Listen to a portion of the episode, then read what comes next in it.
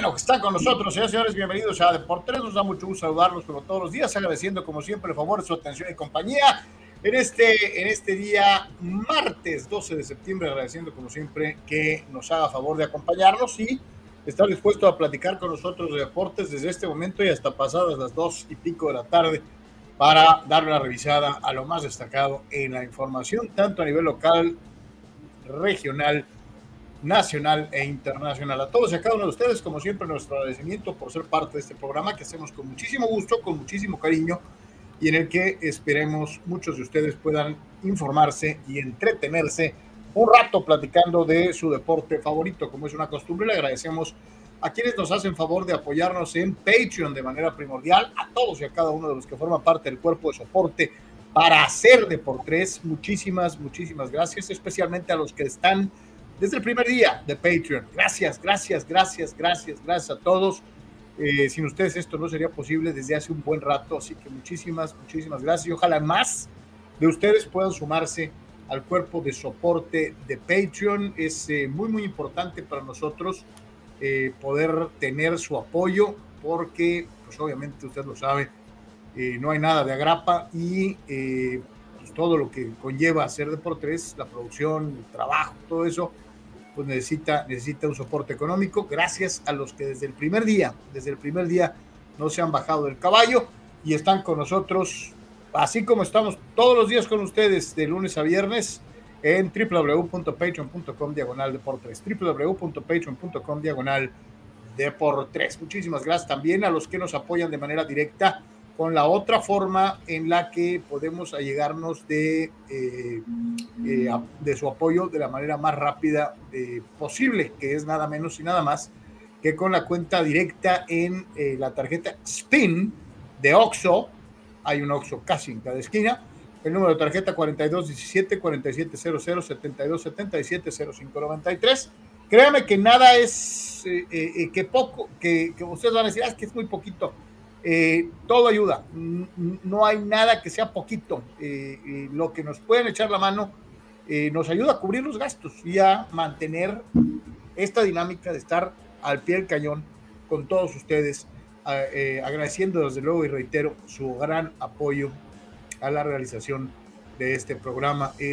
4217 4700 7277, tarjeta SPIN de Oxo. Gracias a todos desde luego, y como es una costumbre, también les agradecemos a todos los que nos hacen favor seguirnos a lo largo y ancho de la Internet. En este momento estamos transmitiendo en nueve redes sociales distintas, esperando reitero, informarle de la manera adecuada, especialmente a los amigos que nos hacen favor seguirnos en YouTube, en donde puedes participar también con tu apoyo económico con la suscripción y a través del super chat y los super stickers. Estamos en Facebook, en donde puedes enviar las famosas estrellitas eh, a todos y a cada uno de los que nos ven en Facebook. Muchísimas, muchísimas gracias por estar una vez más con nosotros. Las eh, estrellitas las puedes enviar en eh, lo que es la página de Deportes en Facebook. así que a todos los que colaboran también de esa manera, como siempre, muchísimas, muchísimas gracias. Y desde luego también a todos los que nos hacen favor de acompañarnos en audio, reitero, Spotify, Google Podcast, Apple Podcast, a todos y a cada uno de ustedes que son parte de la gran familia de por tres, como siempre, muchísimas, muchísimas gracias. Les recordamos, puedes ver los contenidos, compartirlos también en otras redes sociales, como es el caso de TikTok, www.tiktok.com diagonal arroba deportes oficial también en Instagram, www.instagram.com, diagonal Deportes Oficial, diagonal. Y en Twitch, www.twitch.tv, diagonal Deportes.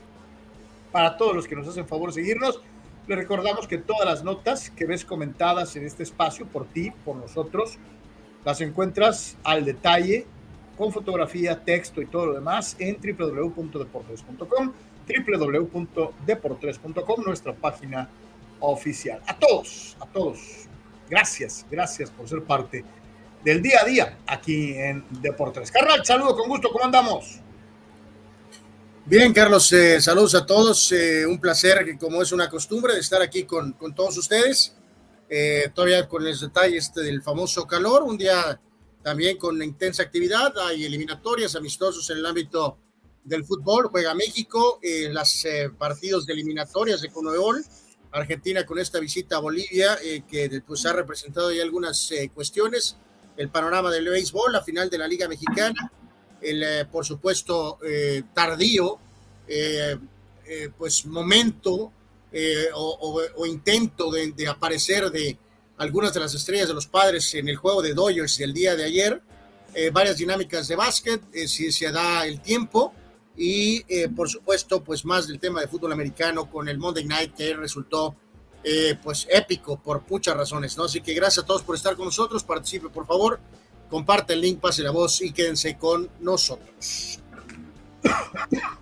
Así que ahí está para todos y cada uno de ustedes más las diversas maneras de apoyar este proyecto y desde luego también de participar activamente todos y cada uno de los días y precisamente abrimos con su participación como es una costumbre Ustedes van primero. Dani Pérez Vega dice que locura de juego ayer en Monday Night Football.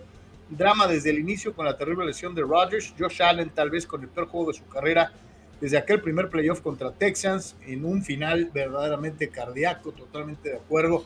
un gran partido, nos divertimos muchísimo. Eh, digo, yo creo que el que menos se divirtió fueron Rodgers y desde luego los que le van a los Jets, pero el resto, el resto nos pasamos un rato, un rato muy, muy interesante viendo fútbol americano profesional de la NFL. Víctor Baños dice saludos. Lamentable lo de Rodgers con los Jets. No recuerdo otra figura que haya llegado con tanto reflector a un nuevo equipo y que se lesione. Dice, recuerdo de Eustaquio con Cruz Azul, pero no llegó como figura. Sí, sí, ayer yo les preguntaba en, mi cuenta de Twitter, ¿se acuerdan de alguien con un caso similar que ha llegado precedido de una enorme rebambaramba, un gran eh, flair por parte de los expertos, de los aficionados, de la liga, eh, eh, en torno a, un, a una llegada en cualquier deporte, ¿no? Y que se haya lesionado en el primer juego. Yo sí me acuerdo de ese Eustaquio, ¿no? Porque pues, eh, mi querido Víctor, recuerdo que lo metieron, jugaba media cancha y Babalú. Este, y también me acuerdo. que, pobre Eustaquio, hay que darle crédito, regresó y este, está jugando en el Porto y está en la selección de Canadá, o sea, se levantó evidentemente, el pobre Eustaquio, pero sí estoy tratando de pensar. No, me acordaba de, lo de, de los Roque Santa Cruz también, ¿te acuerdas? No, no, pero él pues ya venía, o sea, sabía que era muy propenso a lesiones y venía ya en la parte muy avanzada de su carrera, Carlos. No, no, o sea, estamos hablando de una gran estrella que cambie de equipo y que hay enormes expectativas y que literalmente a las tres, cuatro jugadas. ¿Se, imagina usted que hubiera llegado Tom Brady a los bucaneros y hubiera pasado esto? Eh, exacto, algo así. Eh, este. O ahorita en el béisbol recientemente, por ejemplo, Bryce Harper cuando cambió a Phillies, ¿no? que a los cuatro o cinco juegos se hubiera volado el talón y... Oye, ni este, siquiera alguien, ni siquiera alguien tan, tan frágil eh, como Strasbourg se lesionó a la primera. no, no, no, sí, esto ya fue un poco después, ¿no? O sea, sí, sí, sí. O sea, aguantó vara, ayudó a ganar una serie mundial y ya después, pues sí, ya ha sido una pesadilla, el pobre hombre no, no ha podido regresar. Pero así como es, Marco, tiene algo de razón aquí, bueno, tiene razón. Este, me menciona el caso de Stefan Marbury, tienes, es correcto, eh, Marco.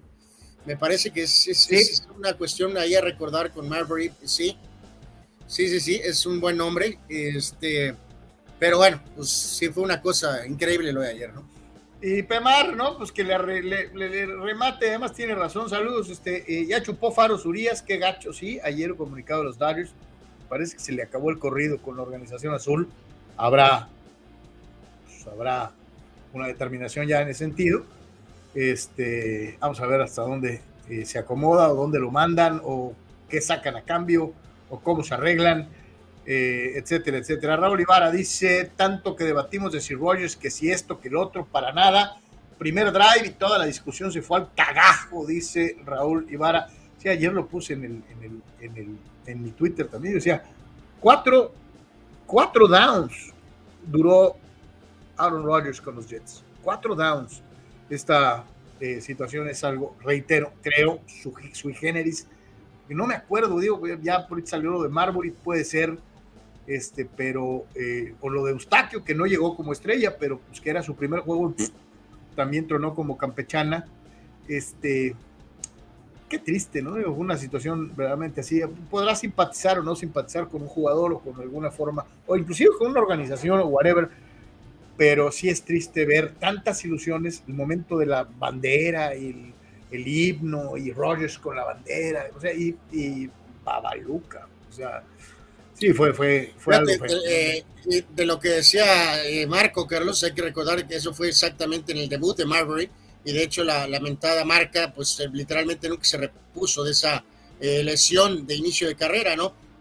Dani tiene cierta razón aquí con lo de The Groom, pero ya sabíamos que The Groom era, era una lesión con patas, ¿no? O sea, este, digo, se suponía que Texas tomó el riesgo pensando en que, a ver, si podía escaparse de esta situación. Eh, tomaron una apuesta gigantesca, pero ya sabíamos que era una lesión andando, ¿no? Pero bueno, sí, sí es una gran estrella que cambió de equipo y que explotó. ahora sí te digo algo, ¿no? Y, esta va derechita la organización. Este, eh, ¿Conoces una organización más salada, güey? Pues no, eh, hacían referencia también, le pasó a, a Vini Testaverde cuando estaba ahí, que era el coreback. Eh, en la época Parcells llegaron al final del campeonato de la conferencia americana, que perdieron con los Broncos y el año que viene eran ellos los favoritos.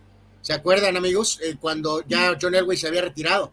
Y Testaverde se voló, eh, creo que también era una cuestión de talón, literalmente en los primeros juegos, Carlos.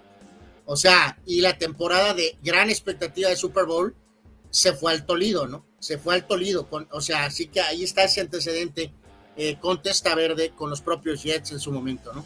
Fue una jornada memorable, 11 de septiembre, eh, la presencia de las eh, instituciones de, primera ayuda de Nueva York presentes en el campo, con un estadio a reventar, todo el mundo de verde, una ceremonia espectacular para, para, para recordar a los caídos, para presentar a la gran estrella Aaron Rodgers, que inclusive había venido eh, junto con el resto de sus compañeros de los Jets trabajando en esta serie eh, eh, que hacen de seguimiento de la, previo a la temporada. mucha gente estaba familiarizada con lo que había hecho Rodgers, pensando en el debut, en jugar con esta nueva franquicia a través de, esta, de este reality de televisión en donde los Jets pues, tuvieron eh, la oportunidad de presentarse ante el público y tenga para que se entretenga, eh, pues cuatro, cuatro, cuatro downs, eh, se produce esta jugada, la verdad y le digo, no es tanto que le hayan caído encima, que le hayan dado, que le hayan, lo hayan bajado tacleándolo por debajo de la rodilla, no, no es nada acreditable a la defensiva de los Bills.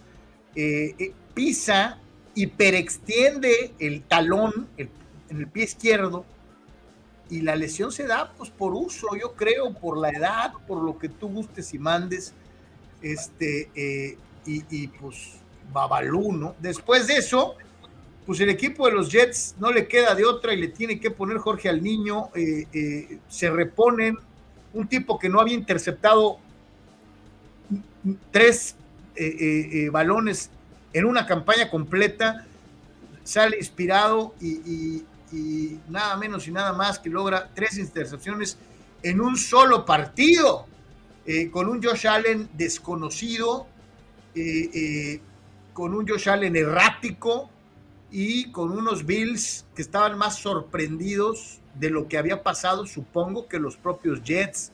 El nivel de juego de Buffalo fue muy por abajo de sus expectativas. Aunque Anuar no me sorprende porque vimos a varios equipos que tienen otro otro nivel de expectativas, tener una primera semana muy errática, ¿no? O sea, fue, fue un partido hasta cierto punto en concordancia con una primera semana muy accidentada, ¿no? Sí, un, poco de, todo, ¿no, Carlos? Yo, yo no estoy, casi estoy seguro que de, manera eh, pues lateral la gente de Buffalo instantáneamente se relajó y confió por la ausencia de Rodgers. Creo que minimizaron a los Jets y evidentemente eso fue parte de su caída eh, al final de, cuentas, ¿no? No hay justificación para Allen, a lo mejor está distraído, demasiados comerciales. Eh, regresando brevemente a lo de Rodgers, escuchaba algunas opiniones de expertos, Carlos, como el mismo eh, Bocón, este Shannon Sharp, diciendo que como era una jugada en la cual tenía que lanzar el ovoide después de hacer tres pasos, Carlos, que al momento de que él trató de hacer el movimiento y de buscar quitarse al defensivo, que eso provocó su lesión, ¿no? Eh, otra gente está este, despotricando contra el pasto basura sintético.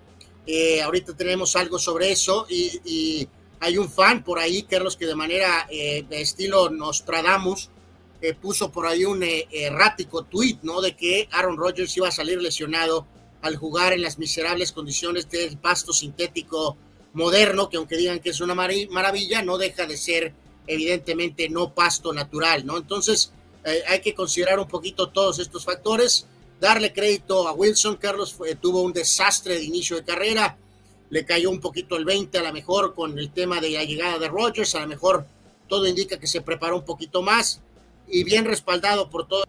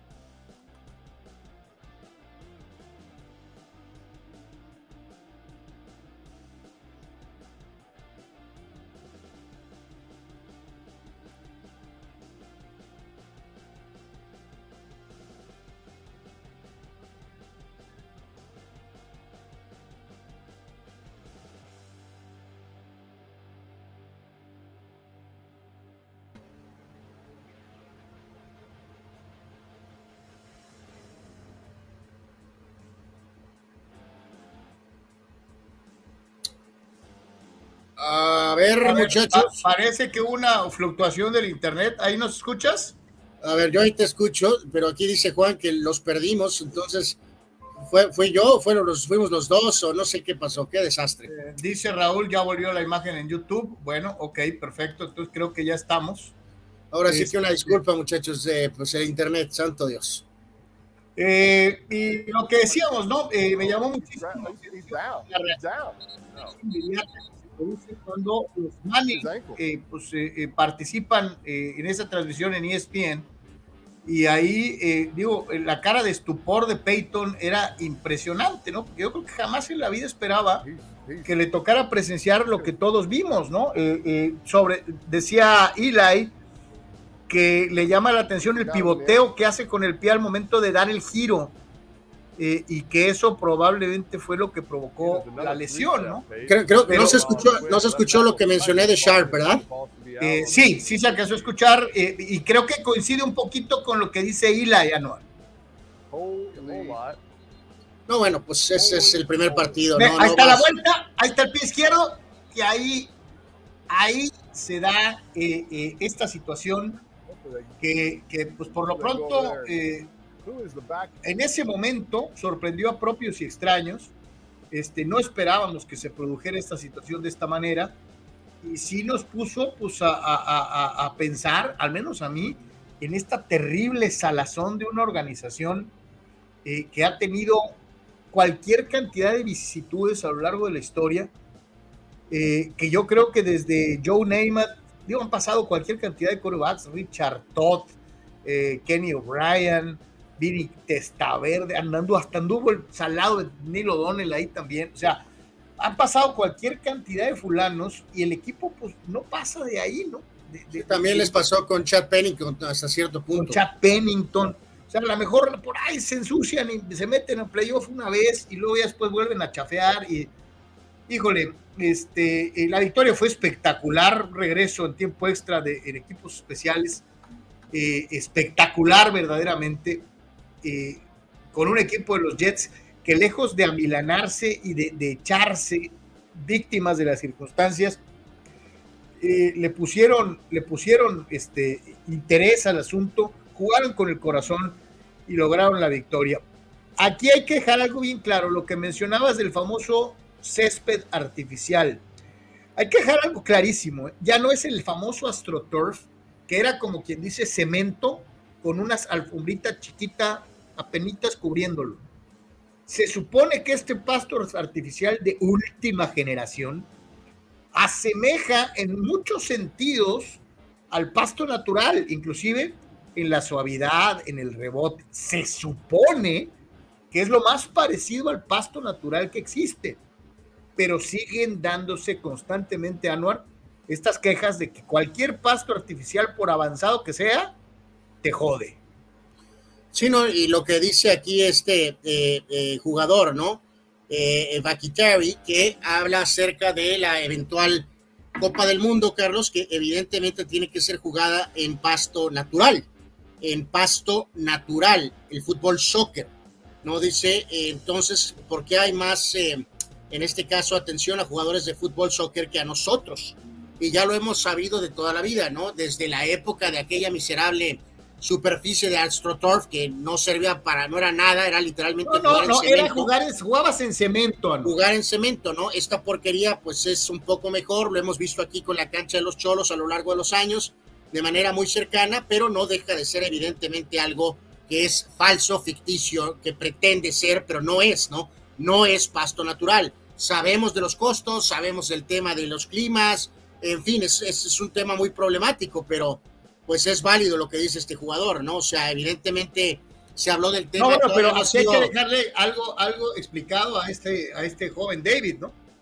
FIFA, FIFA establece como condición el pasto natural, o sea, no, no, les dan por, eso. no le dan chance al país sede de decir, oye, pero es que tengo pasto de última generación. Por eso, eh, Carlos, pero la realidad es que no para un pasto artificial para una liga mogul como es la supuesta liga perfecta, la NFL, ya sé que juegan en una época donde el clima es miserable, pero así lo habían hecho ya por años y años. y años. pero es que yo me pongo del lado de la liga perfecta, o sea, me pongo del lado de los dueños. Han de decir, a mí me vale, eh, me cuesta mucho más barato el pasto artificial que el mantenimiento de un césped natural. Sí, pero a mí me vale. El problema yo creo que sería, Anuar, sería la, la, la, asociación de jugadores que debería exigir. Sí, sí, pero vuelvo a lo mismo. Aquí no estamos jugando béisbol ni fútbol soccer. Juegas ocho partidos de local, más ponle uno o dos de playoffs. Estás hablando de jugar diez partidos, Carlos. Yo sé que el mantenimiento tiene que ser probablemente durante todo el tiempo, pero ese es un tema toral que, ok, tienes razón, los jugadores tendrían que ponerse en revuelta y evidentemente forzar una huelga o hacer lo que tengan que hacer para que durante esos ocho partidos, tal vez diez partidos, solamente se juegue en pasto natural y los dueños eh, pues creo que tienen bastante dinero, ¿no? Eh, si se juega durante la nieve, pues durante años se jugó en pasto natural con nieve, eh, que no había pasto, porque... Oye, con pasto natural, en lodo, en lodo, en condiciones a veces espantosas. El, mismo, ¿Te acuerdas del viejo Shea Stadium? o del Candlestick, eran famosos por los lodazales que se hacían en ese. El punto es que si se podía jugar en los 60, 70 y 80, se puede jugar ahora. Eh, no hay por qué no jugarlo ahora. Entonces, eh, pero tienes razón, solo, solo depende de los jugadores y se pongan rudos con los dueños. Si no lo hacen, los dueños por cuestión económica van a poner el pasto natural, el pasto sintético en prácticamente la mayor parte de los lugares. Total y absolutamente. Ahora, yo también te digo, y aquí la, pongo y se las... Ahí, ahí, está para ustedes. ¿Realmente fue el pasto? Porque ya dijimos. No, no, no, no, o sea, eh, eh, probablemente tampoco, nada que ver, ¿eh? tampoco es que no, real, no soltó el ovoide en una eh, situación de tres pasos, o sea, es una de esas situaciones que no tiene, no hay forma de comprenderlo, simplemente es una lesión que se dio, este, pero bueno, si hay ciertos parámetros que a lo mejor puedes ayudar a los jugadores para evitar que no suceda esta lesión, pues una de ellas es el tema del campo, ¿no? Hay que recordar, ¿no? Una lesión se da a veces hasta en circunstancias tremendamente inusuales. O sea, eh, a veces hasta por levantarte de la cama eh, te llegas a, fregar un talón o pegarte en un dedo o veto a saber. O sea, a veces en situaciones de extrema seguridad. Yo te digo algo, no estamos hablando de un, de un, de un anciano, ni, ni de alguien eh, en una edad en donde ya no pueda permitirse el lujo de practicar un deporte, especialmente en una era en donde hemos visto que hay gente que extiende sus carreras hasta más allá de los 40 años. Aaron Rodgers tiene 39 años. Este, porque también habrá quien diga, la lesión se produce porque es un jugador veterano cuyo cuerpo está muy castigado y ya no aguanta algo como esto, algo tan súbito, un cambio de dirección, Sí, que ese es otro tópico que se, habló mucho con los expertos hoy en la mañana, ¿no? Que considerando su edad, la rehabilitación va a ser brutal, está fuera toda la campaña. Hay otros que estaban todavía más dramáticos diciendo que podría costarle hasta dos años de trabajo para poder volver. Eh, es un hombre que eh, ha sido polémico porque la prensa apapachadora norteamericana lo ha eh, respaldado en algunos momentos en esa teoría de que es el mejor coreback de la pues, historia. Es lo que te iba a decir, hasta lo, hasta lo gotearon, ¿no? Eh, eh, lo cual es absolutamente ridículo, si es un gran mariscal de campo, pero también Rogers tiene otras características, Carlos, que ha demostrado de sobra ser un hombre de carácter, de convicciones, eh, y en este caso dudo mucho que él quiera terminar su carrera de esta forma, ¿no? Así que creo que volverá, ya sea eventualmente con los Jets o a lo mejor en algún otro lugar, pero creo que volverá tarde o temprano tratando de por lo menos despedirse en sus propios términos y no acabar su carrera pues con una lesión, ¿no? O sea, sinceramente no creo que un jugador como Aaron Rodgers quiere eso y ve lo que le espera el pobre Wilson, Carlos. O sea, el calendario es brutal. Van a Dallas, reciben al rival divisional Patriotas, van a recibir a los jefes, van a los Broncos, reciben a Filadelfia, eh, van a enfrentar a Gigantes, el rival de la ciudad, y luego los propios Chargers. Es un calendario brutal absolutamente para los Jets eh, y sus leves esperanzas de contender por el eh, título, Carlos, pues se han esfumado, ¿no? O sea, date Santos ahora que pueda mantenerse en la pelea, tal vez para calificar, lo cual ya luce hasta remoto, ¿no?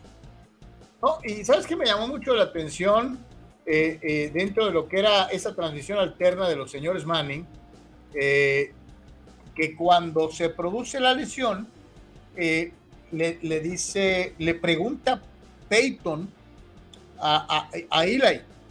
Oye, ¿quién es el, el backup? Eh, eh, o sea, inmediatamente lo preguntó, ¿no? Y el otro le dijo, no, pues está Zach Wilson. Y, y, y, sí, se, volvió un poquito de chusco porque, eh, o sea, pero obviamente todos sabíamos que Wilson era el backup, Carlos, porque ha sido, fue una selección muy alta y evidentemente ahí está, ¿no? O sea, todos sabíamos. Peyton le dice, ¿a poco sigue ahí? no, no sé si eso lo dijo entre verdad o como parte del show. Como incrédulo, ¿no? Me, sorprendería mucho que Peyton Manning no supiera que Wilson es realmente el backup. Pero, o sea, eh, ahí está, eh, eh, búsquelo en mi Twitter, usted se va a No, no, es que ya vi el video, pero, pero pregunta, o sea, pregunta con ese tono, ¿no? ¿A poco no, puedo concebir que, que, que, no sabía que Wilson era. Como dando a entender, ¿cómo sigue ahí, no? O sea, la pregunta era, ¿a poco sigue ahí? Pero la, de fondo era, ¿cómo sigue ahí, no? ¿Por qué? Pues porque es una altísima selección y no lo podían mover realmente nadie lo quería. Entonces, y, ahí, y ahí está el hombre, ¿no? Eh, y mal que bien, digo, después de la lesión, no tiene un juego espectacular. La selección de jugadas del coordinador ofensivo de los Jets es altamente conservadora y me atrevería a decir que hasta cobarde. Muchos pases pantalla, muchos pases al slot, ningún pase más allá de 10 o 15 yardas. Este, cuidando el desempeño, ¿no? Vamos a tratar de correr, vamos a tratar de, completar primeros y diez cortitos, y así jugó el equipo de los Jets, ¿no? Pero las cosas se le dieron con tantos intercambios de balón eh, eh, que propició la muy mala actuación de Josh Allen y de la ofensiva de los Bills. De sí, que, al final, por la carrera larga de Hall, o sea, terminó con 127 yardas él en 10 acarreos y el veterano Dalvin Cook 33 yardas en 13 acarreos, ¿no? Se tuvieron 23 acarreos totales, pero más de 150 yardas terrestres, en gran parte por ese eh, específica carrera larguísima. Eh, pero pues sí, o sea, es obvio que el plan de juego es muy diferente a si tienes a Rogers a que si tienes al pobre eh, Zach Wilson, ¿no? Y obviamente, pues hay alguien que se colgó la, etiqueta de yo la calabacié y fue Josh Allen, ¿no? Este, eh, eh, Josh Allen eh, tuvo una actuación miserable el día de ayer, estaba muy molesto, nunca se halló. la defensiva de los Jets es buena, ¿eh? O sea, la defensiva de los Jets es buena, pero yo jamás lo vi relajado, jamás lo vi en su juego. tuvo muchos, muchos problemas, reitero, este, este cuate Whitehead, o no sé cómo se apellida, en su vida había interceptado más de un pase en una temporada y, se le dan las circunstancias que contra uno de los corebacks elite de la liga tiene tres intercepciones en un solo juego, ¿no? Es algo verdaderamente increíble. Y se suma a una serie de circunstancias, Anor, tremendas en una, en una semana sui generis, ¿no? ¿Sabías tú que los cinco coaches que debutaron en sus respectivos equipos en esta primera semana en la NFL tienen marca de cero ganados, cinco perdidos? O sea, todos perdieron. Eh, de los eh, favoritos, solamente uno cubrió el spread. O sea, fue una semana extraña, coronada con esto, una mala actuación de, Allen y, un, y una lesión prácticamente terminal de temporada para Aaron Rodgers, ¿no? Una semana muy, muy rara. Sí, no, no, y ahí están los números de, Allen, ¿no? Eh, muy, muy similar a Cousins entre los mariscales de campo que más han entregado el ovoide. Entonces, tiene que mejorar, evidentemente, hay mucha disparidad un poco en cómo se analiza este jugador. Eh, unos lo hemos eh, valorado como un buen elemento, otros como tú dicen que es una porquería, eh, pero sí ya tiene presión, evidentemente, las últimas campañas no ha podido dar el salto de calidad en los momentos definitivos, así que está bajo la lupa Josh Allen, sin duda alguna, como coreback de estos, de estos Bills. Pues ahí está, señoras y señores, este, eh, híjole, qué, qué, forma de, cerrar la primera semana, fue muy, muy emocionante, nos divertimos como enanos, este, eh, a mí me gustó, obviamente, con este ingrediente inesperado de, la lesión de Aaron Rodgers. Eh, dice, dice Mario Cuevas, ¿no?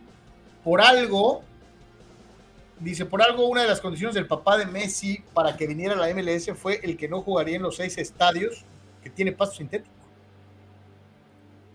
Sí, esto se supone, eh, según yo, esto todavía no aplica, mi querido Mario, o a lo que entiendo, pero no lo culparía, sinceramente, ¿no? La verdad, este, yo también, si eh, por un segundo fuera el Mesías del fútbol, eh, tampoco me expondría, sinceramente, a estas alturas del partido, este, hace a, jugar en el famoso, por muy que digan que es de 100 generación y que nueva generación y que va, va, va, bu, este, pues sí, sí, no, no, no es pasto natural, no es césped.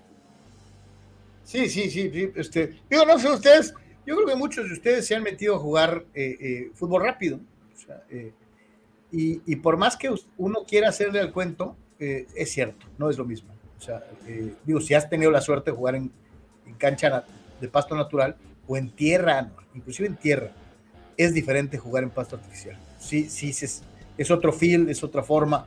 Este, aunque uno no quiera eh, a veces reconocerlo, hay algunos pastitos de los nuevos que son muy parecidos de veras al pasto natural, pero no deja de ser pues algo así, ¿no? Dice el buen Marco Verdejo, saludos Marco, es una lesión bien complicada la del tendón de Aquiles, ojalá y pueda regresar al 100%, el tendón de Aquiles es parte clave para moverte rápido y explosivo, tiene que hacer una muy buena rehabilitación, dice Marco, que de esa se la sabe de todas, todas, eh, al haberlo vivido de una u otra manera. Eh, dice Dice por acá, a ver dónde está. Ah, ya se me, se me, fue.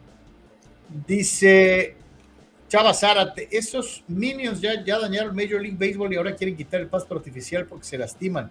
Dice, porque en el rugby juegan con cancha de pasto artificial y no pasa nada, dice eh, Chava.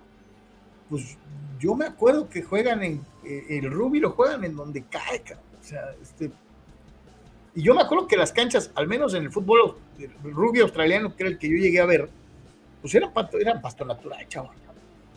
Este, no me acuerdo que haya una, una cancha de pasto sintético, pero pues bueno, si tú lo estás viendo, a lo mejor ya cambió. Marco Verdejo dice, cierto lo que menciona Carlos, la edad y sus movimientos no serán iguales, pero creo que también un buen estiramiento y calentamiento más detallados deben de permitir restar sí o sí. Eh, dice Rule Sheyer, ¿por qué empezaron ya las chamarras mentales de que los Jets deben sacar del retiro al Gold Brady para salvar la temporada? ¿Cómo ven? Ahora tú y yo lo platicábamos antes de empezar, ¿no? Sí, el, eh, este analista eh, Shannon Sharp, Carlos, también tiró esa, ¿no? sinceramente, después de una decisión, una segunda decisión de retiro, una cuestión de tener este homenaje con los Patriotas, que es un rival directo del equipo de los Jets, pues sería eh, poco más que eh, imposible pensar, Carlos, que Brady estaría eh, considerando esto, ¿no? Sinceramente, pero te reitero, esto fue señalado por este exjugador analista Sharp, diciendo que los, los Jets deberían de considerar hacerle algún tipo de oferta o invitación a Tom Brady para que regrese y juegue. Eh, después de ver lo, del homenaje a Anuar y ver la, las expresiones de Brady, la forma en la, que, en la que disfrutó del homenaje, yo no lo veo poniéndose un uniforme y sometiéndose a los rigores del, deporte profesional. Yo lo vi muy tranquilo y muy a gusto, Anuar.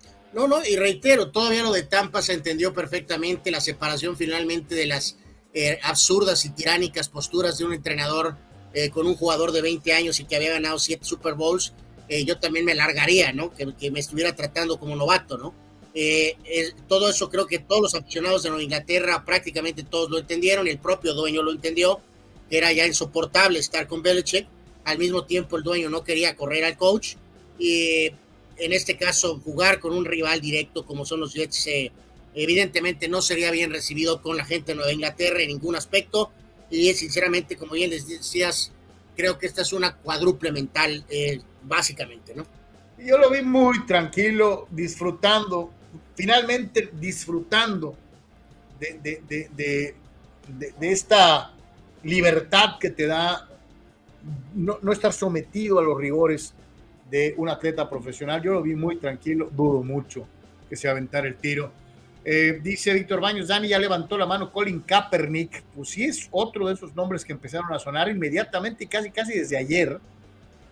Pero yo te lo digo sinceramente, eh, pues eh, yo creo que ya también muy dentro de él, Kaepernick sigue aventando ahí la barajita de que estoy disponible, cuando en realidad sabe que ya se acabó.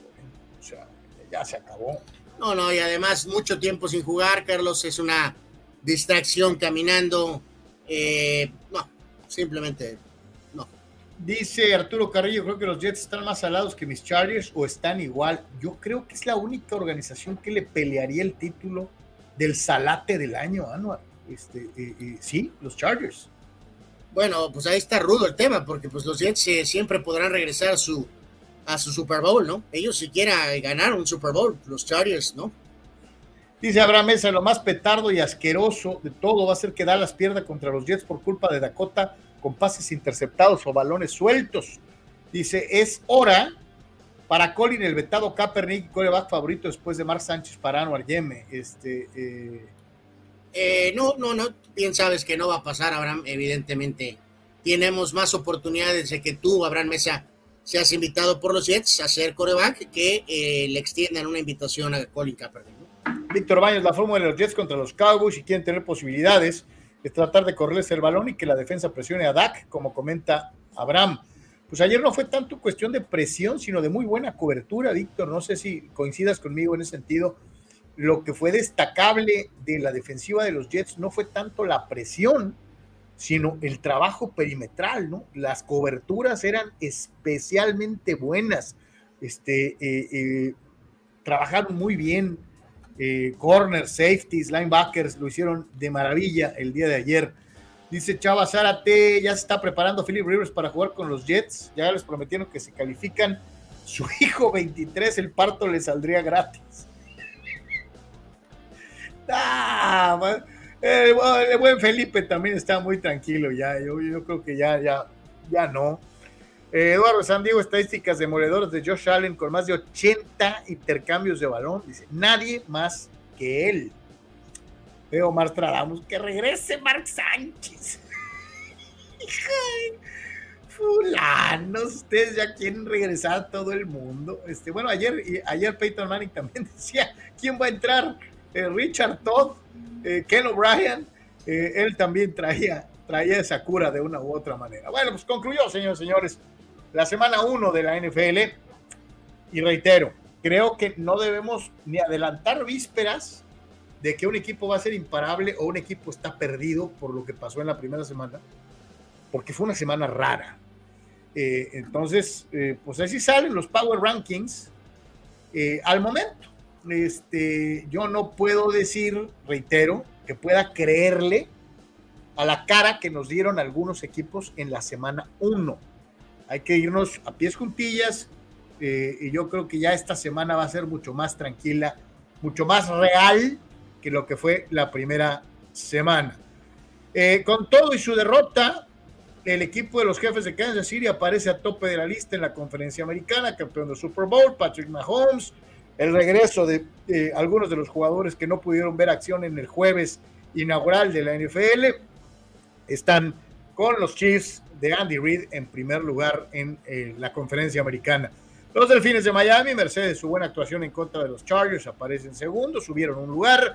Y los Jets de Nueva York, que perdieron a su mariscal de campo mega recontra ultra superestrella, eh, suben un lugar de ser cuatro antes de empezar la temporada a ser tres ganando sin Rodgers.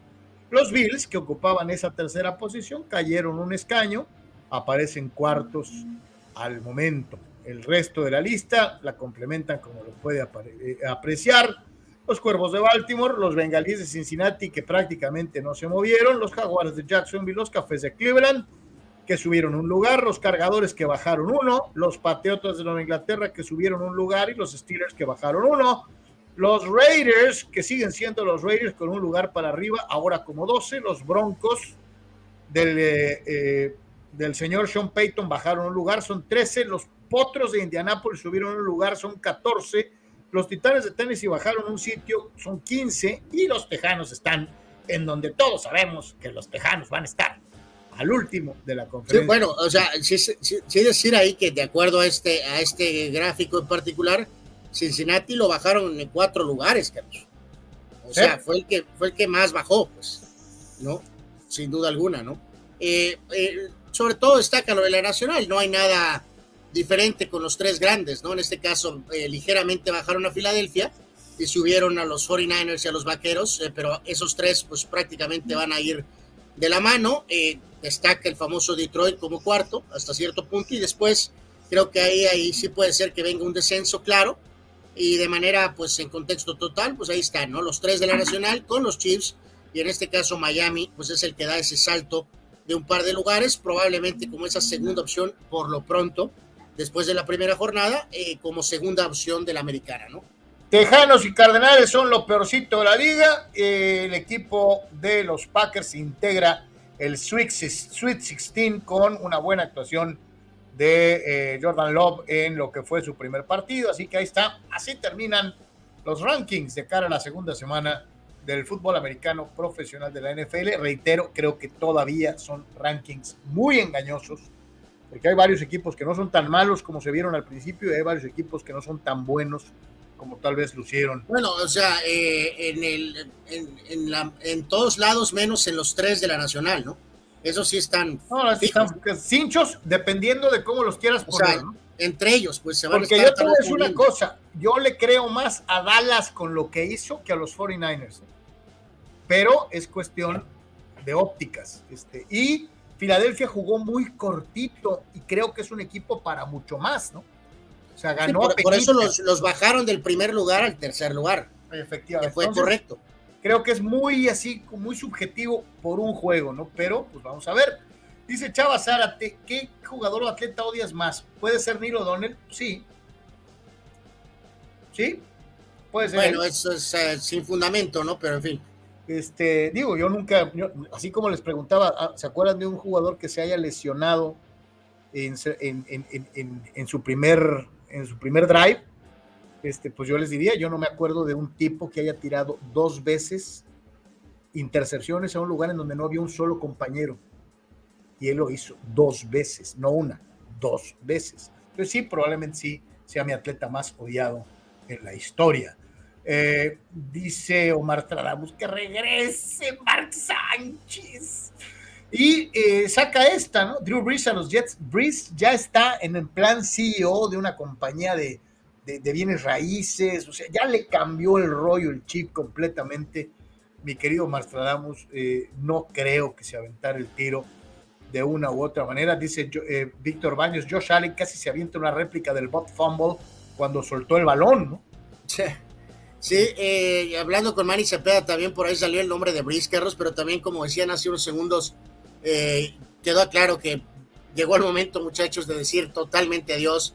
No Rivers, no Breeze, y tampoco Tom Brady, simplemente sus grandes no, carreras. No haces apreciar una especie de, nostalgia asquerosa de sí, todo. Sí, o sea, digo que parece escena del Padrino 3, eh, cuando el personaje de Pacino, o sea, Don Corleone, dice, me, me, quiero salir y me traen de regreso, este, ya, se acabó, se acabó, se acabó, se acabó.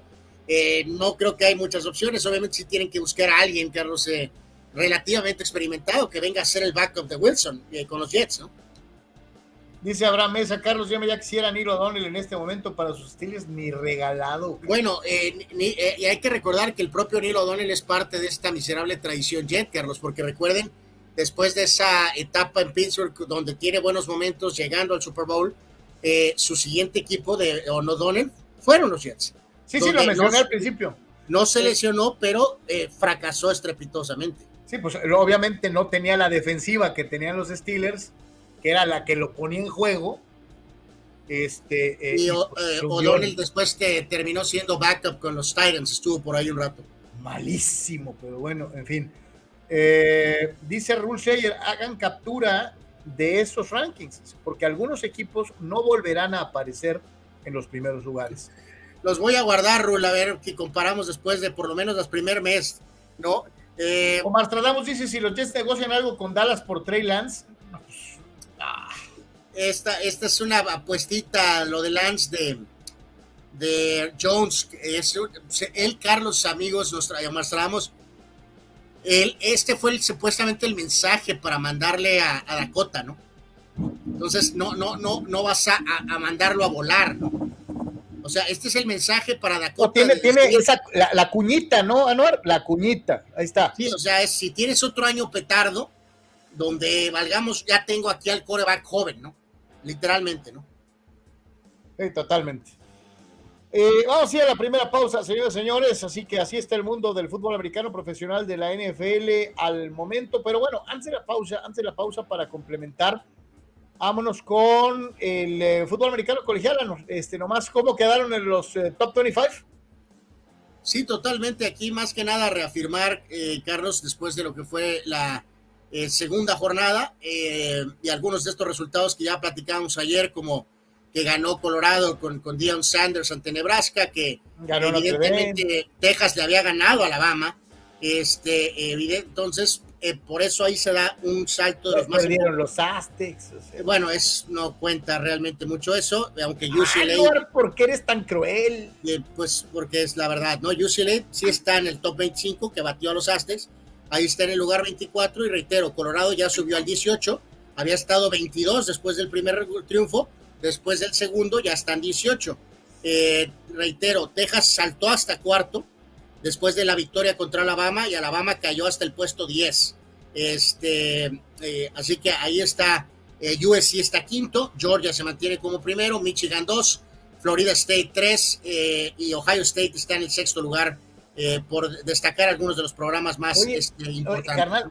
viendo ahí los logos, digo, sabemos los Buckeyes, ahí, ahí están, los Bulldogs también ahí están, los Longhorns ahí están, los Troyanos ahí están, este, pero hay algunos equipos que como que medio reaparecen, ¿no? El caso de los huracanes de Miami, Anor, tenían rato sin figurar, ¿no? Sí, hasta cierto punto, y fíjate que en esta eh, reconfiguración, que un poco del colegial que tiene eventualmente al SEC como esa, ya de por sí lo es, pero lo será todavía peor. como la, superconferencia. La super, super conferencia, pero en este caso recordar que también el Pac-12 medio se ajustó, ¿no? Y es lo que este gráfico indica, ¿no? El, esta versión nueva del Pac-12 eh, pone a ocho equipos dentro del top 25, lo cual es evidentemente muy fuerte porque de alguna forma indica que será esa segunda, probablemente esa segunda fuerza, ya que cuando todos los movimientos en los siguientes años queden configurados y esta nueva reestructuración colegial quede, ¿no? Entonces, ahí esperamos, está USC, está Washington, está este propio Colorado, UCLA, Oregon, entre otros, ¿no?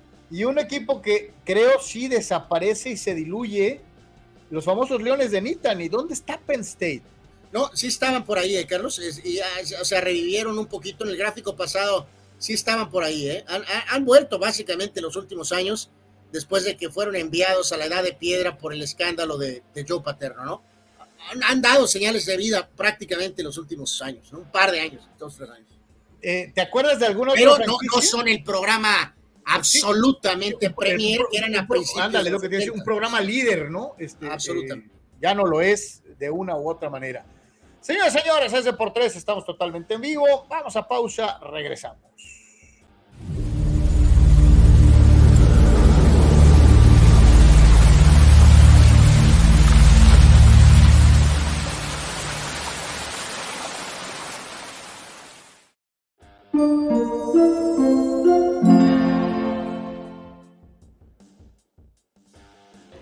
Proveer, el proveedor del herrero, tenemos 30 años sirviéndote con lo mejor al alcance de ti, que eres estructurista, arquitecto y desde luego herrero.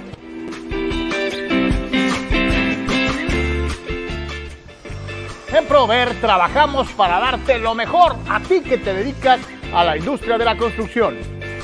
En Prover te ofrecemos todo lo que necesitas en materiales de construcción. Tubos en todas sus medidas. Varilla, lámina en todas sus dimensiones, malla ciclónica y todos sus accesorios. En Proveer, el proveedor del herrero, tenemos tres locaciones para darte todo lo que necesitas en materiales de construcción. El Tipira, Playas de Tijuana y Rosarito.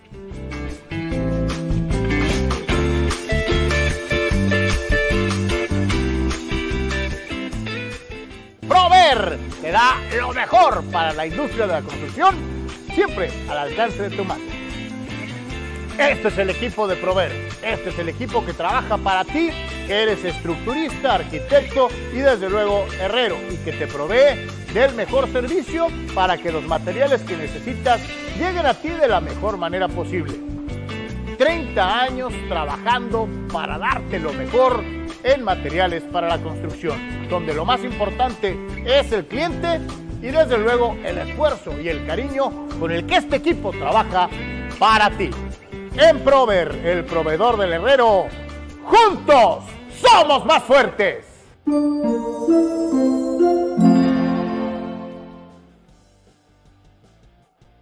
Notizona MX. Conoce la información de primera mano Periodistas con años de trayectoria y credibilidad. Alta calidad de producción. Entrevistas exclusivas. Transmisiones en vivo con gráficos integrados. Multiplataforma digital. Notizona MX. La conversación es contigo. Carlos, ¿cómo puedo promocionar mi papel café? Es muy fácil promocionar tu papel café utilizando las opciones que te ofrece DoSynergyDeportes.com para impulsar tu producto o servicio. Puedes tener una sección fotográfica o de video, puedes tener un landing page o publicidad absolutamente efectiva en Google Ads y en Facebook Ads. Todo desde 299 dólares. DoSynergy Deportes te da la mejor opción para impulsar tu producto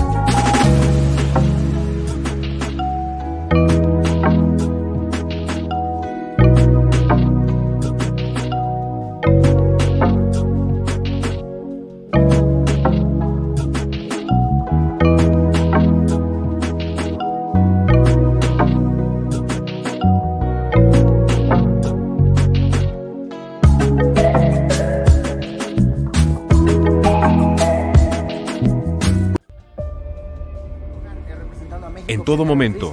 Este proyecto maravilloso, de verdad maravilloso. Y en cualquier lugar. La Secretaría de Seguridad. Klimbam. Diversión e información en un solo clic.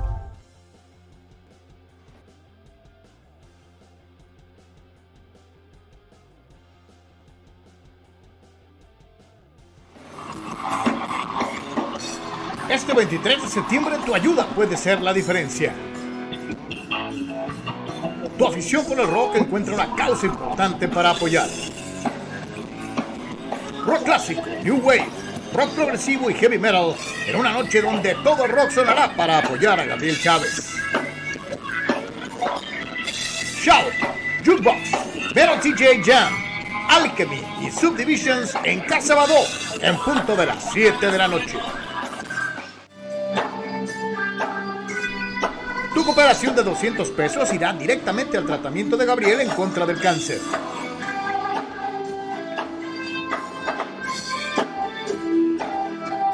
Ayúdanos a ayudar y vivamos juntos una gran noche de rock.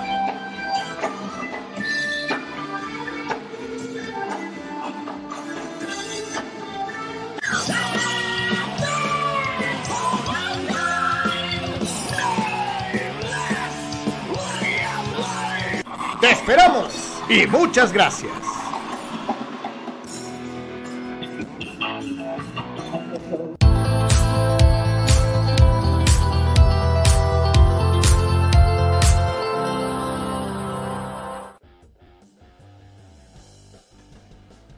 Volvemos, señoras y señores, volvemos con todos ustedes. Muchísimas gracias por continuar en Y- Deportes. Déjame me- complementar, Carlos, esto de, eh, porque estaba este datito que es brutal para el tema de Allen, el coreback de los Bills, que pues es inaceptable, ¿no? Eh, te digo que a lo mejor está distraído por hacer comerciales, ahí salió en ese famoso eh, pues comercial con Dan Marino y con Jerry Rice y con las grandes leyendas del deporte, pero bueno, si los Bills van a ir a algún lado, que también los Bills, hay que recordarlo, Carlos, son parte selecta de ese grupo de equipos salados, ¿no? absolutamente. Entonces, eh, vean nada más los números de Allen, o sea, esto es- no es correcto y no puede ser aceptable.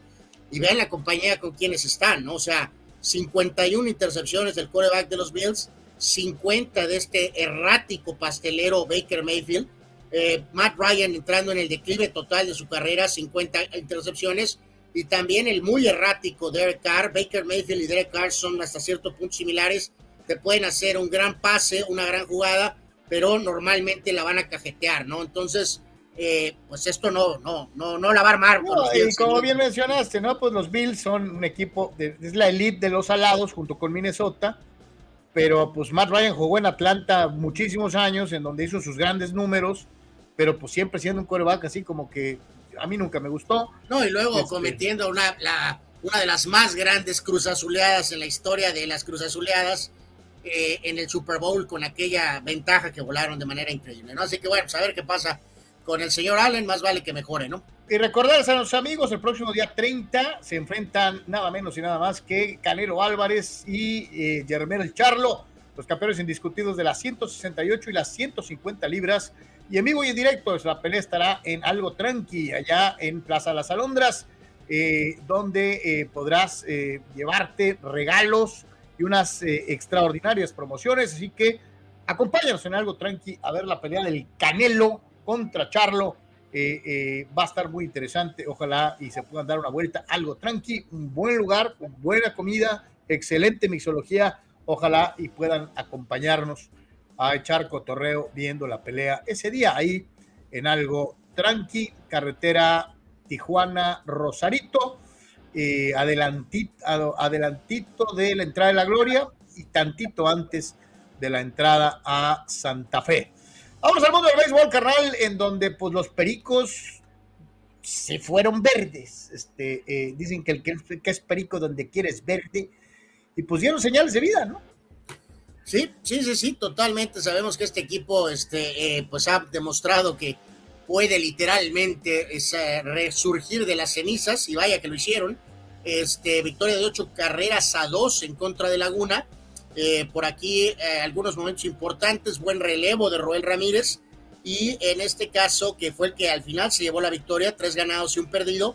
La derrota fue para Aldo Montes y un cuadrangular importante de Peter O'Brien, este que si recordamos correctamente tiene conexiones aquí con la región, eh, su quinto. Y más importante que es el dato demoledor, Carlos, absolutamente del partido de ayer, y que permitió de alguna manera impulsar a Pericos eh, el picheo de los algodoneros de Unión Laguna tuvo 12 bases por bolas, 12. Eh, así que, pues así está muy complejo el tema, ¿no? Este, cuando tu picheo da 12 pasaportes, eh, eventualmente. Pues, es algo así como que te intercepten tres veces en un juego, ¿no? pues ándale, el equivalente puede ser correcto. Así que la serie final de la Liga Mexicana de Béisbol, 2 a 1 adelante algodoneros pero eh, Puebla está de regreso con esta victoria en el partido 3. Eh, Los algodoneros de una laguna, un equipo perdedor, dice Fidel Ortiz. Eh, ok, el cuarto juego, obviamente el día de hoy, así que veremos si esta serie se empata o si por ahí Algodoneros pone ese 3 a 1 que a veces es prácticamente definitivo, ¿no? Sí, lo que te iba a decir, yo te digo algo, si regresan, empatan la serie, madre, me, late que van a ser campeones y viceversa, ¿no? Si Unión Laguna llegara a ganar hoy, ya, ya creo que ya cantaría la señora obesa, ¿no? Este, eh, eh, Fíjate que ahorita que mencionamos, digo, pobres eh, Cruz Azul, la verdad es que no debemos de decir eso, ya fueron campeones y todo. Tenemos que, este... Ah, no, ahora hay cosas que nunca se olvidan. Pero es esto ahorita que Manny nos recuerda, que así pusieron algunos reportes cliqueros, Carlos, de eh, la participación de Paco Palencia en el Masterchef famoso, acusado Paco Palencia como buen azul de que la cruzazuleó en, el, en la final de, esta, eh, de este reality show. Eh, Manny, no sé si tú tienes el reporte, indícanos si esto es absolutamente correcto. O sea, la cajeteó literalmente en la, en la, en la definición al hacer los platillos o solamente fue una percepción cliquera en redes sociales? Fíjate lo que dice Dani Pérez Vega y creo que podría ser un buen punto. Eh, recordar que la mejor temporada de Josh Allen fue bajo la dirección de Brian Dable como coordinador. Desde el 2022 que se fue a los Giants, ha batallado más Josh. Fíjate que ese es buen punto, mi querido Dani, porque ayer, Carlos, escuché varios eh, análisis de la prensa neoyorquina. Holy moly eh, descargaron, Carlos, sobre el mentado Brian Dable. Así que, este, dicen por ahí que a veces es mejor estar juntos, ¿no? Que a lo mejor separados. Eh, este, ayer, literalmente, eh, por la paliza contra los vaqueros, hicieron pomada ceviche en Nueva York, en, los programas de radio, en los programas de televisión, hicieron pedazos a Brian Dable, el coach de los, de los Giants. Fíjate lo que dice, lo que dice Dani Pérez Vega, ¿no? Este, eh, él sí nos aclara la situación de Paco Palencia Gento. Este, eh, sí la cajeteó. Su pescado le quedó crudo a Palencia. O sea, eh, digo, no, hay, no sé si te ha tocado alguna vez, carnal, pero no hay cosa más deleznable que un pescado crudo, cabrón. O sea, no es sushi, cabrón. O sea, este, no. Y no. Manny Cepeda agrega la regota en el postre final, al menos lo que se vio en televisión. La ganadora fue la modelo Irma Miranda, pero Palencia fue el mejor cocinero de toda la temporada, güey. De nada sirve ser super líder si te hundes en la final. Pues sí. sí, eh, eh, dice. A ver, había visto por acá. Ah, ah, ah. Digo, hay que darle crédito a Palencia, ¿eh, Carlos. Yo he visto realmente más la versión de, de Masterchef de, de, Estados Unidos donde está Gordon Ramsay, ¿no? La verdad, he visto un par de temporadas más eh, alguna vez, y creo que llevan más de diez y pico, eh, que le he puesto algo de atención. pero bueno, o sea, sabemos que cocinar es, es, tiene su chiste. Chavas, dice, vaya acusación de Carlitos que se eh, dice que se vendió por un yate y unas hamburguesas gratis en Texas, o sea, hablando de el, eh, bulto petardo. Sí, que esta, esta, es una teoría de Carlos de toda la vida, no tiene la mínima prueba. No, no, ah, ah, ah, yo nomás les digo algo, vean las jugadas y díganme si a 15 metros había un Steeler, en las dos, en ninguna de las dos. O sea, Carlos, es eh, lamentablemente se equivocó, la presión hizo mella de él es eh, evidente que, oye, cuando, cuando tiras a un lugar en donde no hay ni siquiera un compañero de equipo, es, es para pensar, ¿no? Arturo Carrillo dice, ¿cómo le pegan a Josh Allen? Fue castigado demasiado ayer. Es que se mete mucho. Tiene esta, esta cosa de quererse rolar a la derecha, cuando a veces no hay que rolarse, a veces... No, y sabes, no sé si lo palpaste tú, Carlos, a ver, Dani Pérez Vega, amigos, eh, Víctor, y eh, todos ustedes, muchachos, eh, eh, es obvio, Carlos, que el mariscal de campo prototipo afroamericano, correlón, eh, digo, también hay límites, ¿no? Y sino que le pregunten a Cam Newton, ¿no? O sea, no, no, no puedes literalmente hacer, eh, matar tu cuerpo literalmente castigándote en cada jugada, Carlos. Pero, por ejemplo, vi a Daniel Jones, que es un coreback blanco, correlón de los Giants, ya la paliza estaba más que no, no, no daba, Carlos, y él todavía estaba corriendo, supuestamente yo creo que mostrando carácter según él, eh, embarrándose contra linieros y, apoyadores, lo cual es, es irresponsable, no tiene razón de ser, y también a Allen en algunos momentos eh, lo vi tomando castigo cuando no debe de hacerlo, Carlos, o sea, eh, corebacks afroamericanos o blancos o aliens tienen que entender, Carlos, que, o sea, no puedes nunca exponer nada, Carlos, si puedes correr, maravilloso, pero bajo ningún motivo recibas un golpe, Carlos, que no debes de recibir para quedar bien con ¿Viste, los Viste una de las reacciones eh, de los Manning, ¿no? O sea, eh, eh, una de las reacciones de los Manning, hay una jugada en la que se rompe la línea, no hay protección, y Allen va a campo abierto y se avienta, me acordé de John Elway en el Super Bowl, ¿no? se avienta en la famosa jugada del helicóptero, ¿no? Acá no lo hicieron dar vueltas, pero sí lo surtieron este, te entiendo que John Elway se haya jugado su millonario cuerpecito porque era un Super Bowl. Este es el juego de la semana uno a Sí, sí, o sea, el juego está dictado así para que tengas que aprovechar y correr, pero, pero no, no, no, no sé, eh, ahí estará hasta un, hasta un cavernícola como tú, Carlos, creo que puede procesar que, que ningún coreback puede agarrar un golpe que no debe por insisto, por, por quedar bien con los compañeros o por demostrar, soy muy fuerte, o sea, al contrario, estás haciéndole una, un, eh, algo incorrecto a tus eh, eh, compañeros, pues, o sea, te estás exponiendo a lo tonto. Dice, dice Rule Sheyer, saludos, no les extrañe ver en próximas entregas de esos programas al sommelier del Piojo Herrera en su nueva etapa. Acuérdense que ya es juez de paellas, ¿no? Este, Dani Pérez Vega dice, a Allen parece que le gusta el contacto, en vez de barrerse en muchas jugadas, busca el choque para ganar un par de yardas estériles. Este, sí, completamente equivocado. Eh, eh, Eduardo de San Diego dice, pues el Bebote también la cruz azulió. Pues por eso yo hacía énfasis que no es la primera vez que falla un penal, no es lo suyo, ¿no? Sea, vas a poner a Raúl Jiménez a tirar 100 penales y a lo mejor te va a fallar uno o dos. Este, no estoy seguro de que fuera el mismo porcentaje de, Santiago, ¿no? Este, eh, eh, eh. Por eso, pero hay de fallas a fallas, ¿no? Puede ser el penal a, la tribuna 100, puede ser un tiro de arreico, Carlos al arquero, por decirlo de alguna manera, o en este caso le pegó bien, le pegó relativamente fuerte, y la pegota pegó en el palo, o sea, y se, salió, o sea. En el mundo del tenis internacional, ella fue la número uno del mundo durante un periodo importante y ahora ocupa la posición 26 en la clasificación de la WTA.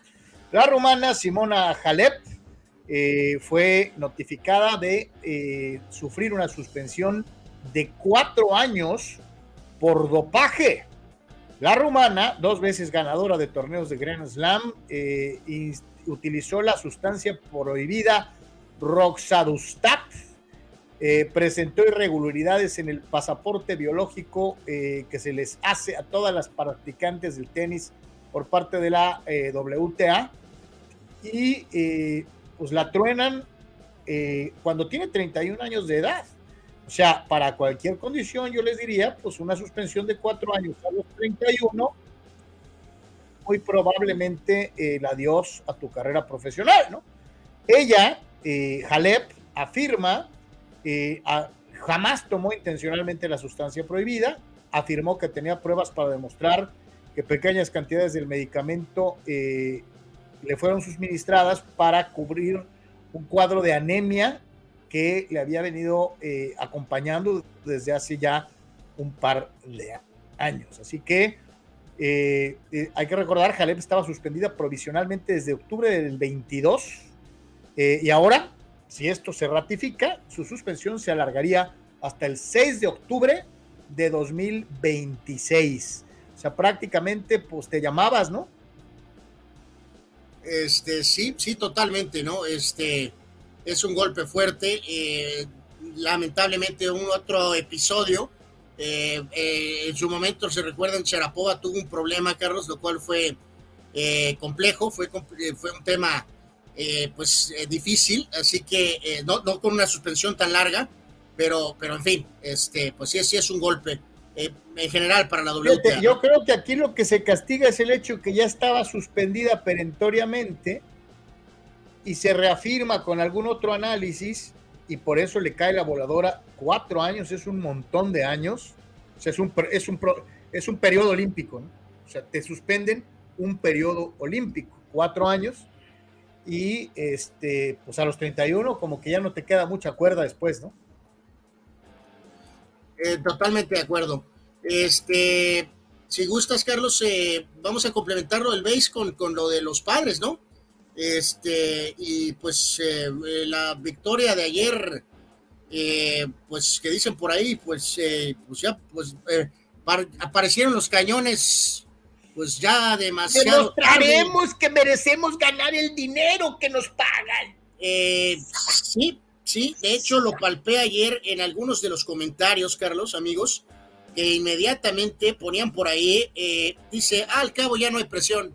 Este, eh, entonces, y el caso de Machado, Carlos, que pues ya sabemos que tiene esta cosa personal con los, con los Dodgers, y pues ayer eh, regresaron, ¿no? Literalmente regresaron eh, para sacar este eh, compromiso cuando tenían esa desventaja y montaron la reacción y al final todo coronado con el bombazo de tres carreras de Juan Soto, Juan Soto, y pues los Dodgers al final de cuentas sufren la derrota cuando llegaron a estar Recuerdo que de iban en la, en, la, en la cuarta, en la tercera entrada iban 7 a 2.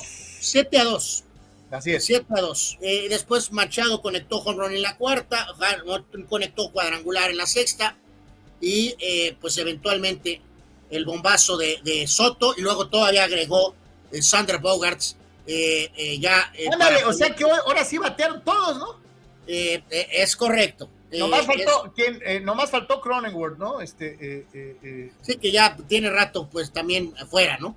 Este, hay que, no, no, creo que no lo habíamos mencionado nosotros, por ahí anda ya Jurison Profar otra vez con los padres, por ahí contribuyó con un imparable, al final ganó Suárez el partido y el, el, Hater tuvo ahí su dramita al final, pero este, alcanzó a complementar el final del juego y por los eh, el Dodgers fue rauqueado Phillips, eh, que fue zarandeado en una entrada con tres hits, eh, cuatro carreras y recibió dos palos de vuelta entera. Así que, pues, Para eh, el día de hoy, carnal, 7 de la noche con 10 minutos, los eh, padres en contra de los Dodgers. Michael, guaca, guaca, guaca, a la loma de los disparos. El derecho con 11 ganados, 3 perdidos en contra de el también diestro Lance Lynn, nativo de eh, eh, Indiana. 4 ganados, 2 perdidos. El duelo el día de hoy, San Diego contra Los Ángeles en el béisbol de las grandes sí que reafirmarlo, ¿no? Están 10 a 10 juegos atrás del eh, segundo comodín, ¿no? Así que están dead. Oye, Anuar, el año pasado decíamos fueron 20 juegos de diferencia, 22 entre Padres y Dodgers, ¿no?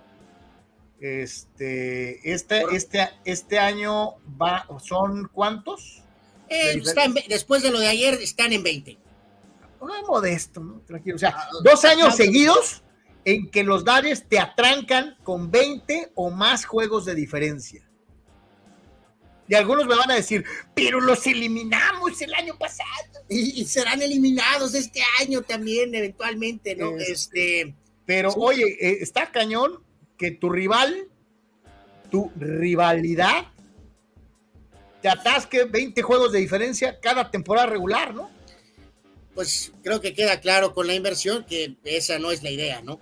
Eh, dice Dani, como mencionaba brevemente, Hater casi vuela el juego, llenó la casa al final y necesitó 43 picheos en la novena, ¿no? Dice, Profar aparte tuvo un par de buenas jugadas en defensa en primera base. Fíjate que, no sé cómo lo veas, mi querido Dani, este, pero ahí hubo, Profar merecía más feria, ¿eh? Pero y ya con lo que Padres había hecho, y al final, ¿te acuerdas? Tú, o sea, tuvo que ir a Colorado, tampoco evidentemente eso funcionó, y ahora literalmente acaba la temporada de regreso con los padres, ¿no? Así que... Eh, Anuar, ¿sabes aquí, algo? Anuar, ¿sabes me decía algo? Rule de los Yonkers, Carlos, ayer eh, no se jugó. No, van ganando. doble cartelera el día de hoy contra Boston, en la famosa rivalidad eh, caída, ¿no? Que pues ahorita es no, no pesa gran cosa, ¿no? Van ganando 3-2. Eh, parte eh, baja del noveno capítulo. Van ganando los Yankees tres carreras a dos. Al momento, el siguiente partido, 4 de la tarde con 10 minutos tiempo del Pacífico. El ídolo de Anuar, Rodón, con dos ganados y cinco perdidos contra Crawford, 6 y 7 en eh, Sí, que y lamentar rivalidad más importante en grandes ligas, que lo es, pero no este año. eh, literalmente Boston tiene un par de juegos, Carlos, por el, lo del tema de ser último. Entonces, eh, pues digo, a lo mejor eh, los Yankees a lo mejor pueden motivarse con eso, ¿no? Tratando de evitar ser últimos de la división, ¿no? Señalaba acá el buen Eduardo San Diego lo mismo que nos había dicho Chucho Pemar casi al principio del programa. Hubo reporte que el casillero de Urias fue removido de Dodgers. Qué tristeza, termine, eh, qué tristeza que termine en, equipillo, en un equipillo si es que regresa. ¿Y cuánto dinero no está perdiendo Urias con esta situación? Eh, sí, sí, sí, es, es y, ta- y lamentable. también bo- borraron, creo que algún par de pinturas o, o, o- o pósters o, este, mantas que había con su figura eh, en Dodger Stadium, Carlos. Eh, Roberts dijo que él no sabía nada, que, que esto fue pues una decisión de arriba, de la directiva, este, y que cuando ellos regresaron de la gira, eh, literalmente ahí cuando se dieron cuenta que habían eh, removido el locker de eh, Julio Urias, ¿no? O sea, Y lo prometido es deuda, nos lo dijo ayer el buen eh, Víctor Baños desde el bellísimo puerto de Ensenada y aquí nos suelta su reporte. ¿Qué está pasando con el caballo todos los caballos? Clayton Kershaw. Ampliarles un poquito la información sobre lo de qué pasa con Clayton Kershaw, pues ayer le tocaba abrir eh, contra los padres el juego, pero la movieron. Primero la movieron para el viernes, su siguiente apertura. Luego la movieron ya para el sábado. Comenta Roberts que no va relacionado con una lesión, pero más relacionado con el problema que trae en el hombro. Lo que comentan los, los que están ahí pegados al equipo, informan a la Nation, es que le aplicaron otra inyección en, el, en el hombro, a ver cómo reacciona. Si todo sale bien, probablemente le queden dos aperturas y ahí se evaluará, pero según dicen, están analizando ya el peor de los escenarios, que sería no contar con Kershak en la postemporada, eso sería terrible.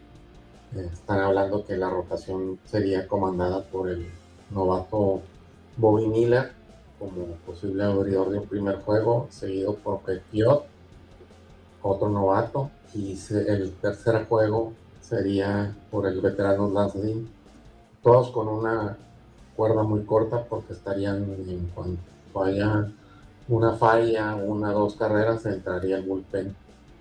Y pues eh, no se ve muy agradable el panorama. Ojalá si pueda estar en el rostro de playoff de pérdida un 60-70%. Saludos. Pues ahí está el reporte del buen Víctor Anuar y sí sería lamentable pues que los Dodgers, eh, el último, el último que les queda, ahora sí que, es como la canción aquella de, de, los 10 que yo tenía, de los 10 que yo tenía, este, ahora, ahora terminas con nada, ¿no? Este, eh, la realidad es que sí sería lamentable para los Dodgers de Los Ángeles que el gran veterano, este, pues tronara, ¿no? Va, están jugando Escocia y, e, e Inglaterra, va ganando Inglaterra 2 a 1. Eh, hay actividad en diferentes frentes de partidos amistosos, ya decías, hay eliminatorias, etcétera, etcétera, etcétera. Así que pues hay mucha actividad chutalera. Al momento, dice Víctor. uno de los eh, partidos del. Gundogan con Alemania. Uno de los partidos de, más morbo es precisamente ese del, de los amistosos, ¿no?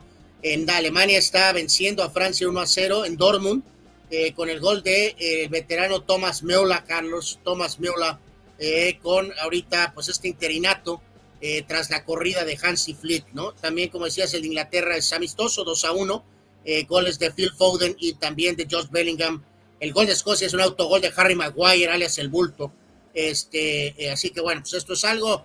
Bolivia, Argentina ya empezaron, Carlos. el Mesías del fútbol no está iniciando el partido, así que y en este sentido. Han de haber dicho: si el Inter de Miami ganó sin Messi, nosotros también podemos. Sí, no, no hay nada del Mesías. Eh, Carlos, de hecho, Correa está en la banca con el número 10. Eh, ya lo saben, Argentina ha sido un show en, Bolivia históricamente. Aquella paliza con Maradona, ¿te acuerdas cuando les clavaron seis? Eh, llegaron literalmente a Bolivia, La Paz, con tubos de oxígeno. estaban ayer indicando que iban a tomar otra vez Viagra, Carlos, que porque eso les ayuda para resistir la altitud.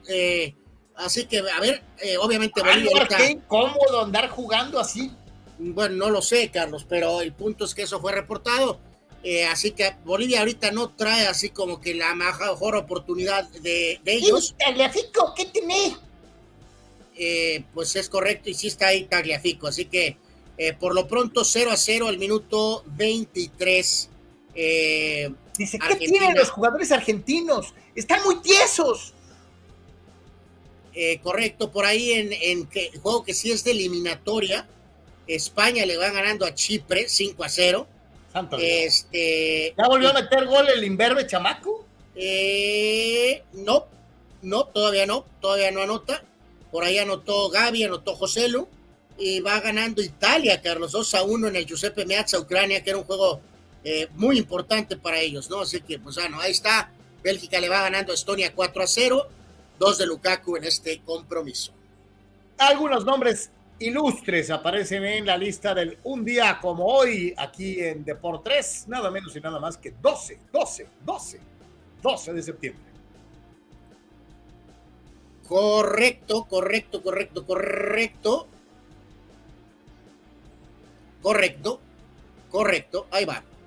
Entonces, la lista de hoy, muchachos, 12 eh, de septiembre, empezado con el equipo español, el Betis, el equipo donde juega el principito Andrés Guardado.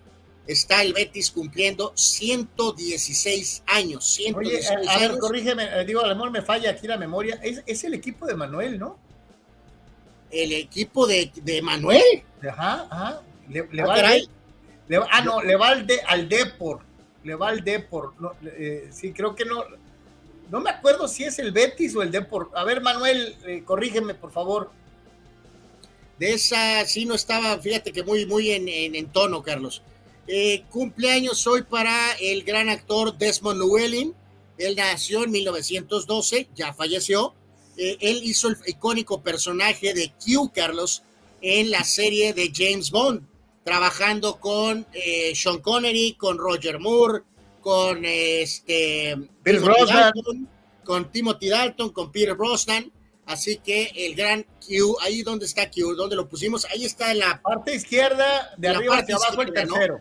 Este, así que en paz descanse, era muy simpático este actor y además qué privilegio, ¿no? De haber estado. Ah, no, no es por ser hojaldra con el moderno, ¿no? Que es un chamaco imberbe con lentes. Este, este era Q, el otro es copia, ¿no? Sí, sí, ¿te acuerdas que, que en la última intervención de él, Carlos, se puso otro actor, un cómico, John Cleese, lo pusieron como el futuro Q. Cuando Ah. vino el cambio a lo de Craig, ya hubo esa eventual modificación que se fueron con el chaval este eh, eh, como Q, ¿no? Pero en fin, eh, Desmond Llewellyn parte eh, muy importante de la serie de James Bond a lo largo de su historia. El icónico Jesse Owens, el hombre que ganó cuatro medallas de oro en los Juegos Olímpicos de 1936 en la Alemania nazi. Él nació en esta fecha en 1913 y falleció en 1980. Pues lo, hemos platicado. Una de esas hazañas, eh, pues increíbles, ¿no, Carlos, por parte de, Jesse Owens, ¿no? Sí, sí, hay que dejarlo bien claro, ¿no? Eh, eh, el hombre eh, fue extraordinario, no solamente era muy similar a, Carl Lewis, ¿no? Porque no solamente lo, hizo sensacional en el hectómetro, sino que también participó en los relevos 4 por 100 en la misma competencia, ganó los 200 metros y ganó el salto de longitud. O sea, el, el tipo tuvo una actuación redonda eh, eh, eh, para eh, sobajar las eh, expectativas del orgullo nazi que encabe- encabezaba, Adolfo Hitler, uno de los atletas inmortales de todos los tiempos. Este, yo creo que este es uno de los, una de las performances individual más extraordinaria de la historia Sí, por el, totalmente. por el ambiente. Totalmente de acuerdo. Eh, dando un giro al mundo del espectáculo, Carlos, una eh, figura importante, muy importante de nuestro medio, en nuestro país, la señora Silvia Pinal, eh, cumple años el día de hoy, ella nació en Mujer, 1931, caso de la vida real. eh, actriz, conductora, eh, en este caso también, vamos a directiva, productora, eh, Es- lo ha hecho es- todo. es- esposa de Enrique Guzmán, papá de Alejandra, mamá de Alejandra. Lo ha hecho todo en el mundo del espectáculo. Silvia Pinal, este, todavía, por supuesto, sigue con nosotros. Nació en esta fecha en el 31. Ya falleció el actor Ian Holm, también nació en 31, falleció en 2020. Ahí lo recordamos, entre otras películas, en Lord of the Rings y también lo recordamos en la primera entrega de la serie de Alien, era el que era la especie de robot. Eh, Mickey Lolich, pitcher de los Tigres de Detroit, cumple, nació en esta fecha en 1940. Él ganó 217 partidos en su carrera, destacando 25 en 1971. La actriz Linda Gray, Carlos, que hacía el papel de Sue Ellen en la eh, icónica serie La, de la Dallas. esposa de JR, ¿no? La esposa de JR, por supuesto. Linda Gray nació en esta fecha en 1940. Buen actor, cumplidor. eh, el actor Joe Pantoliano nació en 51. Lo recordamos en El Fugitivo, lo recordamos en Matrix, entre otras películas. El piloto de NASCAR, eh, Ricky Roth, nació en esta fecha en 56. Eh, uno de Carlos, no sé si segundo, pero está en la parte, después de John Williams, hay varios nombres en cuanto a grandes compositores de música eh, en- relacionados al cine, y uno de ellos es el señor Hans Zimmer. Él nació en esta fecha en 1957. Terminator. Eh, no, pero Zimmer no hizo Terminator, Carlos. Sí, ¿no? No, lo hizo Brad Fiedel, acuérdate. Bueno, el tema, pero eh, eh, eh, eh, a ver, Yo a, Zimmer lo recuerdo, hizo eh, Gladiador, hizo Interestelar, hizo este, eh, entre otras películas, ¿no? O sea, este, entre muchas otras películas. Gladiador, Inception, hizo música para el Lion King, eh, la música de Dunas, sí, sí, sí, tiene razón, sí, este, eh, de una u otra manera, ¿no? Eh, cumpleaños también hoy un jugador de la NFL de los 80s, gran eh, esquinero con Kansas City, de Ron Cherry, nació en 59. Eh, este caso es muy curioso de este eh, comediante, Greg Gotfeld, en Estados Unidos ahorita. Él nació en 64 y tiene el show número uno de comedia en los Estados Unidos, aunque está en cable en Fox News, eh, superando a los mentados comediantes que están en televisión abierta. Es verdad, muy buen show. El que hace Gotfeld está todos los días a las 8 de la noche, perdón, a las 7 de la noche en el canal de Fox News. Vernon Maxwell, gran jugador en NBA con Houston era extremadamente volátil, el famoso Matt Max, pero era buen jugador, nació en 65. Pat Listach, que era jugador en grandes ligas con Milwaukee, luego lo recordamos dirigiendo aquí en México eh, al equipo de la novena de Monclova, nació en 67. El argentino Ángel Cabrera, Cabrera jugador de golf, ganó el Masters, eh, ganó el US Open, lamentablemente tuvo por ahí situaciones personales eh, fuertes. también buen jugador de golf, Shigeki Murayama, nació en 69. El actor Paul Walker, él eh, cumplió años o cumpliría años el día de hoy. Eh, de hecho, estaría cumpliendo 50 años Paul Walker hoy.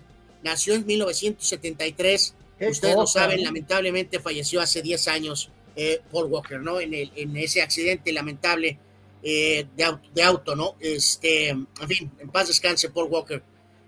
Un bultazo en la NFL como corredor Kijana Carter con los bengalíes, él nació en 73, una altísima selección y fue un petardo. El técnico y jugador, bueno, primero jugador y después técnico en Argentina, Eduardo Chacho Coudet, Carlos. Nació en 74. Ah, Aquí todo el mundo se acuerda del corte de pelo del Chacho. Eh, yo me acuerdo de haber estado en Tijuana, petardear y demandar a Cholos y ganarles la lana, Carlos. También. Eh, segunda base en grandes ligas con los Marlines, nacido en 75, Luis Castillo. Eh, actor de la serie de, Gotham, eh, donde se tocaba a un Batman prácticamente adolescente, por decirlo de alguna manera. El actor de la serie principal era Ben McKenzie. Él nació en 1978, creo que hacía el papel de... Del comisionado Gordon, ¿no? Del comisionado Gordon, ¿no? ah, Carlos, nombre legendario. El otro día mencionábamos a Andrew Kashner, mencionábamos a eh, Kyle Blanks. ¿Qué tal este nombre con los padres de San Diego? Sean Burroughs, Carlos, nacido en el 80. Ah, no, era el famoso calzón burro que nos lo vendieron como si fuera Craig Needles combinado con Mike Schmidt, combinado con Ron Say y a lo de Lora tronó como chinampina. Es correcto, pobre Sean Burroughs, pero cumpleaños hoy. Nacido también en 80, el gran centro de China, Yao Ming. Eh, excelente jugador, lamentablemente muy castigado por lesiones, nunca sabremos realmente qué tanto pudo haber eh, dado. La actriz Amy Ronson, tanto en televisión como en cine, en varias películas, nació en 86. Freddie Freeman, la gran estrella de los Dodgers, cumpleaños hoy, nació en 89. Y el ex coreback de los Colts, Andrew Espera, espera, por favor. Eh, híjoles, qué lamentable, pero bueno, tributo a Freddie Freeman, este, que cumple años el día de hoy. Reitero, nació en 89. Un Freeman Dance para el cumpleañero. Híjoles, ah, con esto ya le hiciste el día, ¿no? Que supongo. Y decíamos, el ex coreback de los Colts, Andrew Locke, nació en 89, terminó su carrera relativamente rápido por lesión. Híjole, qué cosa, santo Dios. Dice Rule Sayer, Qué bueno que eh, ese medicamento no existía eh, eh, cuando impresionante era jugador. Impresionante hablando de Luis Roberto Alves Saíno. Este, no, no, imagínate. No, no, no, no, Sí, hubiera sido muy incómodo. La punta patrolando, este, sí, sí, no, terrible. Dani Pérez Vega, los argentinos van a andar jugando bien paraguayos hoy. bueno, bueno. Este, Anuar, es que yo no sabía ese remedio. Eh, pues eh, eh, yo tampoco soy experto en el, en el, tema, Carlos, pero bueno, pues estaban utilizando todos los métodos para afrontar la altitud de Bolivia. Anuar, imagínate qué incómodo. bueno, probablemente al estar en el terreno de juego no genera ese efecto. santo Dios, este, dice Víctor Leiva, eh, Dice Yao Min, un fuera de serie. Lástima que duró muy poquito, ¿no? Este, eh, sí. Vámonos, señores, con eh, sucesos y decesos. Un día como eh, parece que la pastillita funcionó, Carlos, porque Argentina va ganando 1 a 0, Carlos. Eh, gol de Fernández al minuto Eh, 31. eh, ¿El portero no logró hacer una parada? Eh, eh, no sé, Carlos, no alcancé a ver la jugada. Diablos. Bueno, eh, vámonos a la moto de Tatis, muchachos. Fallecimientos el día de hoy. El actor Anthony Perkins falleció en esta fecha en 92. A él eh, lo recordamos, Carlos, auténticamente por su papel icónico en la película Psycho, ¿no? De eh, Alfred Hitchcock. Claro, Anwar con la inolvidable musiquita de. Híjoles, híjoles, santo Dios. Es más, Qué, la, qué terrible interpretación, la Carlos, la verdad. repetiremos para que la gente se acuerde.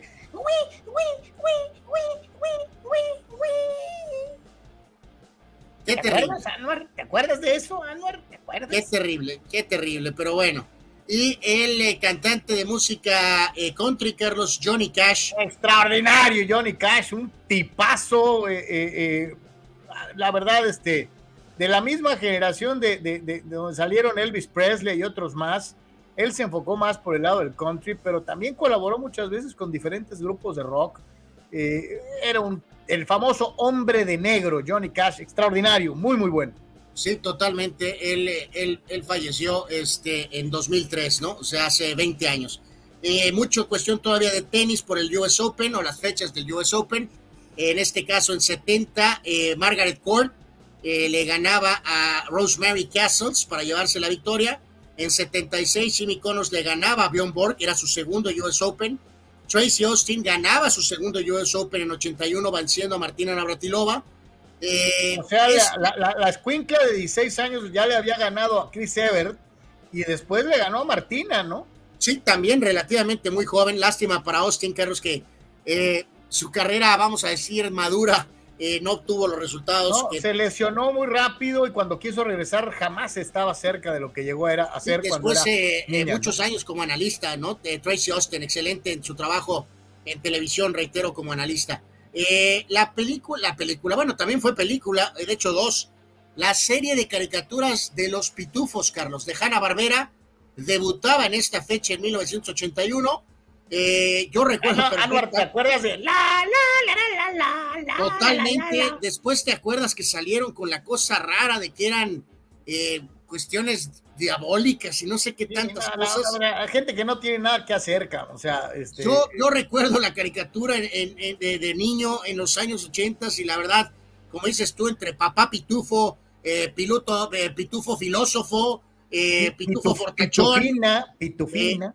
Entonces, eh, en fin, eh, Gargamel, por supuesto, eh, en fin, pues yo recuerdo a los pitufos eh, de manera buena. A ver, a ver, este, trivia para los fulanos. ¿Cómo se llamaba el gato de Gargamel? Ahí se las dejo. A, a ver, a ver, a ver quién contesta primero, muchachos. Eh, eh, continuamos con algunos otros hechos de este 12 de septiembre. 1982 ganaba de nueva cuenta Jimmy Connors en el No se, no, no, no se vale. Manuel Cepeda es un rucazo como yo. Azrael, ¿cierto? Perfectamente bien contestado, mi querido Manny, y también contesta perfectamente Juan Antonio Pitones. Así que ahí están, muchachos. También Víctor Baños. Víctor, o sea, toda la generación este, Iris contestó. Chale. Bueno, pues es que veíamos los pitufos, esa es la realidad. Eh, ya decía, Connors otra vez ganaba en 82 venciendo a Iván Lendl. En 1982, la última y polémica lucha del Santo, Carlos, en el toreo de cuatro caminos. Ahí los rudos se pasaron de rosca en ese momento, eh, pero bueno, fue prácticamente la última lucha del Santo, eh, el legendario, pues eh, enmascarado de plata. 1986 cambiaba la historia de los Twins en grandes ligas, llegaba Tom Kelly como manager reemplazando a Ray Miller. En 88, primer juego de los Cardenales en la NFL en Phoenix, dejando San Luis, enfrentaban a los eh, Vaqueros de Dallas. 1992, Stefan Edberg le ganaba a Michael Chang en el US Open. Eh, en e- ¿Sabes cuánto duró ese jueguito, Carlos? Como era característica de Michael Chang, que todos sus juegos eran larguísimos, 5 horas y 26 minutos se aventaron Sí, Edberg y Michael el, Chang. tipo, el tipo era muy rápido y jugaba muy bien de fondo, o sea, regresaba múltiples cantidades de, de pelotas. Era, era difícil de batir por lo rápido, ¿no? Sí, peleaba absolutamente todos los puntos, eh, pero ganaba el gran sueco Edberg al final. ganaba en 92 Mónica Celes, Aranza Sánchez Vicario, en 93 Paul Molitor a los 37 años, eh, llegaba por primera ocasión a 100 impulsadas en su carrera en una temporada. 93 Pete Sampras le ganaba a Cedric Piolín, era su segundo US Open. Ese es uno de los grandes apellidos de todos los tiempos que no le hemos dedicado el, la atención que merece. Cedric Piolín. Pues, eh, es como que muy francés, ¿no? Cedric Piolín, evidentemente. Eh, buen tenista francés. Decía Davenport le ganaba a Martina Hingis en la final del US Open de 98. Andre Agassi le ganaba a Tom Martin en 99. Era en este caso su segundo US Open. En 2004, Roger Federer hacía pomada a Leighton Hewitt. Ah, no, sí. véale, Squinkle Federer, greñudo. Eh, sí, sí, sí, ahí está en la parte de abajo, muchachos. Vean nada más, se ve chaval. Le ganaba a Leighton Hewitt, nada más eh, 6-0, 7-6 y 6-0. Santo Dios. Eh, Kim Clijsters le ganaba a Caroline Wozniacki en 2009. En 2011, Novak Djokovic, su primer US Open. En 2011 le ganaba a Rafael Nadal. Y en 2020, Naomi Osaka volvió a ganar el US Open, ganándole a Victoria Zarenka, eh, ya con menos polémica de lo que fue su primer triunfo cuando derrotó a Serena. Ahí está, este, sí, fíjate, de volada, ¿no? Mario Cuevas se suma al tren y dice, Azrael, este, cierto, mi querido Mario, era Azrael. Y, eh, sé que estamos aquí con muchos amigos de, frontera, Carlos. No sé si ellos compartan, pero también es otra de estas, eh, obviamente, series eh, setenteras, ochenteras, principalmente, más, más veteranos como tú, a lo mejor hasta sesentas, que la eh, las voces en español eh, las considero superior que a, las voces en inglés, ¿no? Ya después que pude ver capítulos de los pitufos, de los pitufos? en inglés, sí, no, no, no hay comparación. Era diferente a las voces de el sabor que le ponían las voces en español, ¿no? Juan Antonio dice, en 1959 se estrenaba esta serie es inmortal y es una de las series probablemente más longevas en la historia de la televisión, Bonanza con Lon Green, Dan Blocker y un muy, muy jovencito Michael Landon en eh, NBC.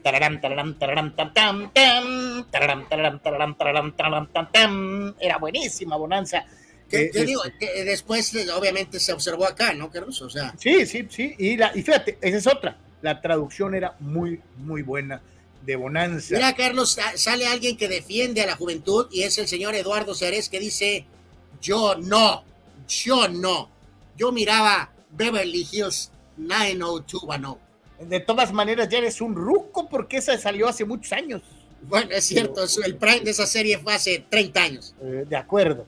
Eh, dice Juan Antonio, 2005, la, la Disneylandia de Hong Kong habría en la isla de Lantú, en Hong Kong.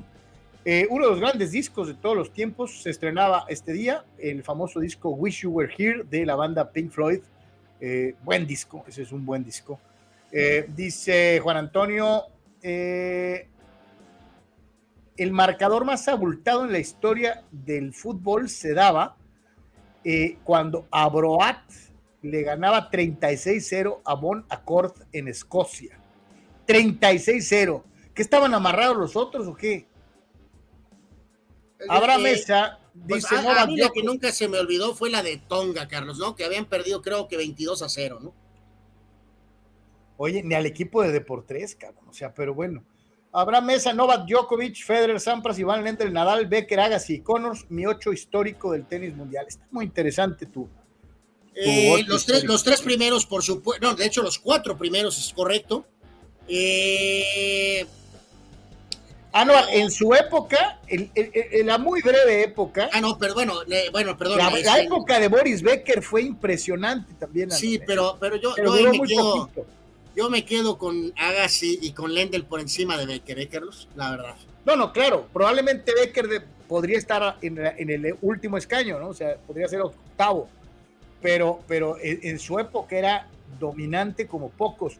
Fidel Ortiz, Leighton, Leighton Hewitt se dejó perder adrede ante Roger Federer. Eh, no, mi querido Fidel, le pusieron una madriza que es eh, paliza, eh, que es lo que aconteció. Un día como hoy se jugaba el primer partido de temporada regular para los halcones marinos de Seattle en el 76. y perdían contra San Luis 30-24. Eh, Oscar, Oscar Eduardo Gómez, los argentinos darán muchos cabezazos, y no precisamente con la testa. Eh, pues está funcionando, Carlos. Ya van 2 a 0. El eh, primer gol de Fernández y el segundo con dedicatoria para ti, Nicolás Tagliafico. Argentina 2, Bolivia 0. O sea que llegó Tagliafico bien parado a realizar su remate. No lo sé, no he podido observar la jugada, pero parece que los tanques de oxígeno y la pastillita azul han funcionado, ganando sin la participación del Mesías del fútbol, Leo Messi, que no está en acción, Carlos, y no está, de hecho, a lo que entiendo, ni siquiera en la banca. Dice Abraham Mesa, en inglés también es superior en Los Simpsons, el doblaje en español, que, el, que el del inglés, dice, por mucho. Y fíjate lo curioso, Abraham, ¿no? Y qué bueno que lo mencionas, porque inclusive eh, la primera voz de Homero era extraordinaria, ¿no? Y lo tuvieron que cambiar porque pidió mucha lana por el doblaje y eh, encontraron a otra persona que la hiciera y la hizo tan bien como el anterior, ¿no? Entonces sí, ha tenido sus asegúnes. Fidel Ortiz dice, ¿qué ciudad sin NFL tendría más posibilidades en el futuro de agarrar equipo nuevamente? ¿San Diego, San Luis u Oakland? Absolutamente ninguna, pero si me dices, me inclinaría por San Luis. Evidentemente no en California con San Diego ni con Oakland, así que diría San Luis. Dice Ricardo Tito Rodríguez, los argentinos van a ser a los bolivianos un Omar Mendoza, pero sin manos. Oh, diablos. Eh, habrá mesa, ¿no? ¿Quién se enamoró de Brenda y Kelly en Beverly Hills 90-210? Eh, no, fíjate que de esta serie en particular, eh, no me acuerdo bien, Carlos, de, de, de la. Me acuerdo de, del nombre de una de las eh, chicas, pero su nombre real. Eh, o sea, de Jenny Gard, que es, eh, es, es de la que me. de- a ver, ¿cuáles son los nombres que dieron? Dice ah, ah, ah, Ah, ok, Kelly y Brenda. Brenda y Kelly. Ok, Jenny, el papel de Kelly era Jenny Gard, totalmente de acuerdo. Y el otro personaje que mencionan es el de quién? El de Brenda. Brenda. Ah, caray, a ver, ¿quién, quién hacía de Brenda? Ah, ok, Shannon Doherty. Ok, ok, sí. Por supuesto que sí. Muy guapas. Dice el buen Manuel Cepeda. Argentina hace goles con la puntita eh, del pie.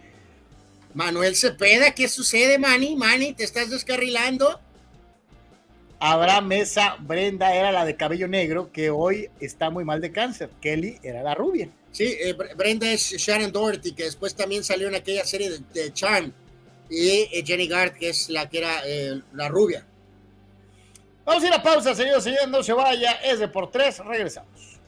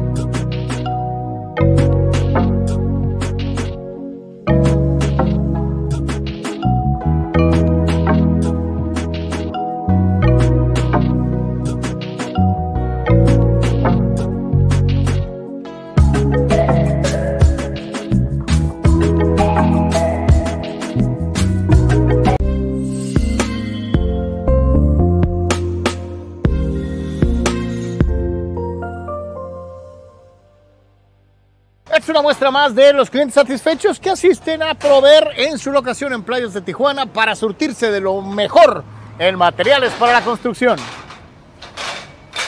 Buenas tardes, señor, ¿cómo está? Buena, buena. Gracias por estar en Prover.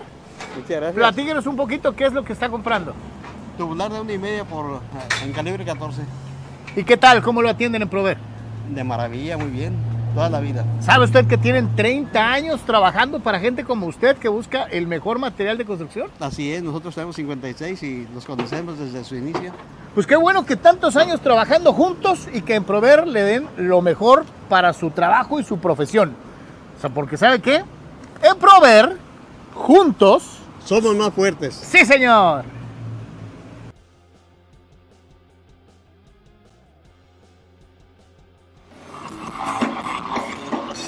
Este 23 de septiembre tu ayuda puede ser la diferencia. Tu afición por el rock encuentra una causa importante para apoyar. Rock clásico, New Wave, rock progresivo y heavy metal en una noche donde todo el rock sonará para apoyar a Gabriel Chávez. Shout, Jukebox, Metal TJ Jam, Alchemy y Subdivisions en Casa Badó en punto de las 7 de la noche. Tu cooperación de 200 pesos irá directamente al tratamiento de Gabriel en contra del cáncer.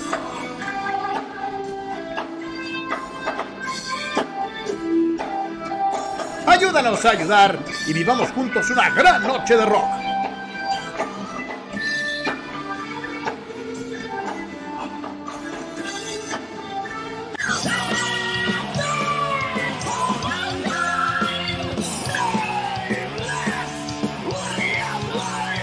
Te esperamos y muchas gracias.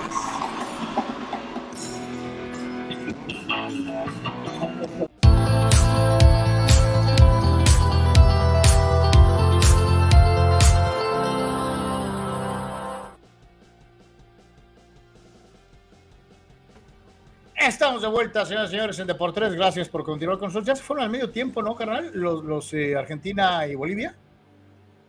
Este.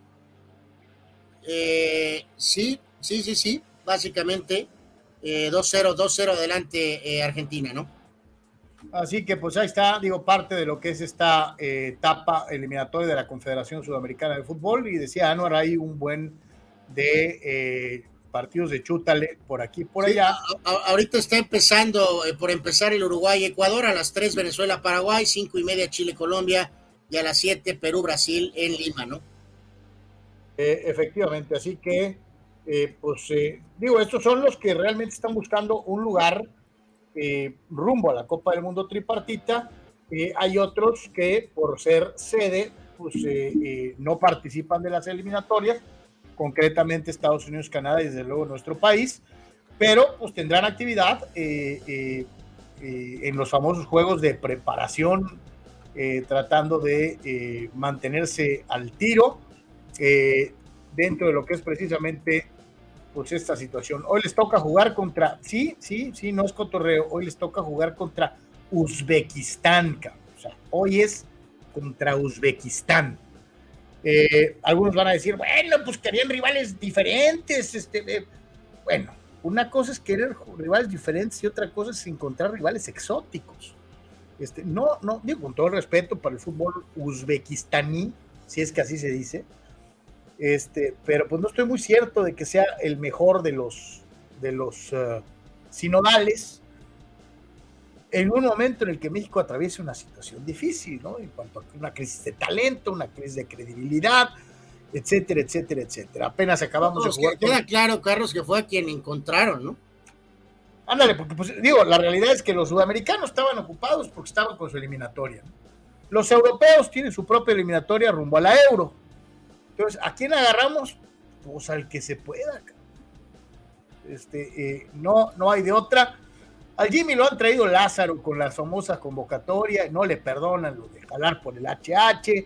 Sigue esta, esta y- y corriente de por qué cabrón llevas Ochoa, ya hay que llevar un portero de seis años de edad, o sea, este ya está muy ruco. Eh, eh, el, Jimmy, el, el Jimmy tuvo que, que, pues obviamente, tocar estos temas en su más reciente aparición ante la prensa, eh, toda vez que obviamente el Tri estará jugando contra Uzbekistán la tarde de hoy. Vamos a escuchar qué dice el Jimmy Lozano en relación a el HH, a Héctor Herrera. Tenemos en verano, eh, ustedes vieron el partido anterior, un rival mundialista eh, que nos demanda cosas importantes. Estos equipos y el que enfrentaremos de mañana son equipos que basan su fortaleza en el orden, en defenderse muy bien primero y después tratar de aprovechar cualquier oportunidad que, les dejemos. Entonces, la competencia también puede ser algo importante, la competencia interna, saber que el jugador que ande en buen momento puede, puede venir, acceder a la selección y, ganarse un lugar. Entonces, para mí principalmente eso, que, que sepan que todos son todos tienen la posibilidad de estar aquí mientras pasen por buen momento en su club y segundo, tener objetivos claros como, como el llegar muy fuertes a cada competencia que nos toque participar de aquí a, al 2026. Cuando se va cuando se va haciendo mayor, no solamente como futbolista, sino en la vida, creo que parte de, esto y, lo que te corresponde hacer es dejar un legado y, buscar ayudar a los compañeros que algún día eh, estarán donde, donde te toca estar como gran referente de la selección. Me parece que Héctor lo, ha asimilado ese liderazgo, ha asimilado y ha disfrutado mucho esta concentración. Eh, lo veo quedarse hasta altas horas con, jugadores y es en base a eso, a exponer lo que, lo que él vivió, lo que me imagino lo, todo lo bueno que hizo, lo que hubiera hecho mejor o distinto. Y para mí eso tiene, tiene un valor muy, muy grande. y, volvemos a esta situación de estoy llevándolo por lo que sabe, porque es como una especie de coach este, para los más chavos, etcétera, etcétera. Y lo entiendo. Eh, no lo justifico, pero lo entiendo eh, eh, de, una, de una u otra manera, ¿no? Y nos manda Manuel unos datitos sobre las elecciones de Uzbekistán, ¿no? Cuarto lugar en la Copa Asiática de Naciones en 2011 medalla de oro en los Juegos Asiáticos del 94 y segundo lugar en la Copa de Naciones del Centro de Asia en 2023. Actualmente ocupan la, posición 73 en el ranking de FIFA.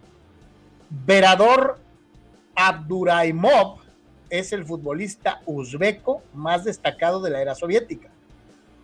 Odil Amedov en la etapa independiente. Actualmente la figura de eh, los uzbecos es Eldor Shomurodov que es un delantero que milita en el Cagliari de la Liga Italiana. Así que gracias, mi querido Mani, por darnos esta radiografía de Uzbekistán, el rival de México el día de hoy. ¿no? Eh, Tito Rodríguez dice, los argentinos pidieron jugar tres tiempos para quemar la pastilla azul. Santo Dios. Ya vi, ya vi los goles. El segundo es un cabezazo extraordinario. Eh, eh, y parece que los que estaban cansados eran los bolivianos, muy estáticos, muy parados, en buen plan, no estoy hablando de la pastilla. Este, eh, los argentinos se la tomaron y los que quedaron tiesos fueron los bolivianos, ¿no? Este, Tito Rodríguez dice, el problema no era ni Osorio, ni el Tata, ni Coca, el problema es que tenemos jugadores de bajo nivel y directivos peores, aunque hubiera buenas selecciones disponibles, no las hubieran conseguido. Rulseyer, si los saludos, Lozano sigue haciendo lo que le dictan los de arriba y trayendo cartuchos quemados, va a perder bonos. No eh, eh, nos bajaremos del Lamborghini, dice eh, el buen Rule Sheyer. Dani Pérez Vega, update beisbolero. Padres ya pusieron hoy a Rich Hill en waivers y Choi se fracturó en las menores. Para traerlo dimos tres prospectos, uno de los peores a cambio de Preller, junto con el que trajo a Nola, dice Dani Pérez Vega. Así que Rich Hill. de, acuerdo, ¿no? Totalmente, ¿no? Terrible, terrible movimiento de Preller, ¿no? Eh, así que bueno, pues eh, no es el único veterano, el otro es Ochoa, ¿no? Y, pues eh, el Jimmy pues también tocó el tema del portero de la selección mexicana que milita en la Serie A italiana. Vamos a escuchar las palabras del Jimmy sobre Memo.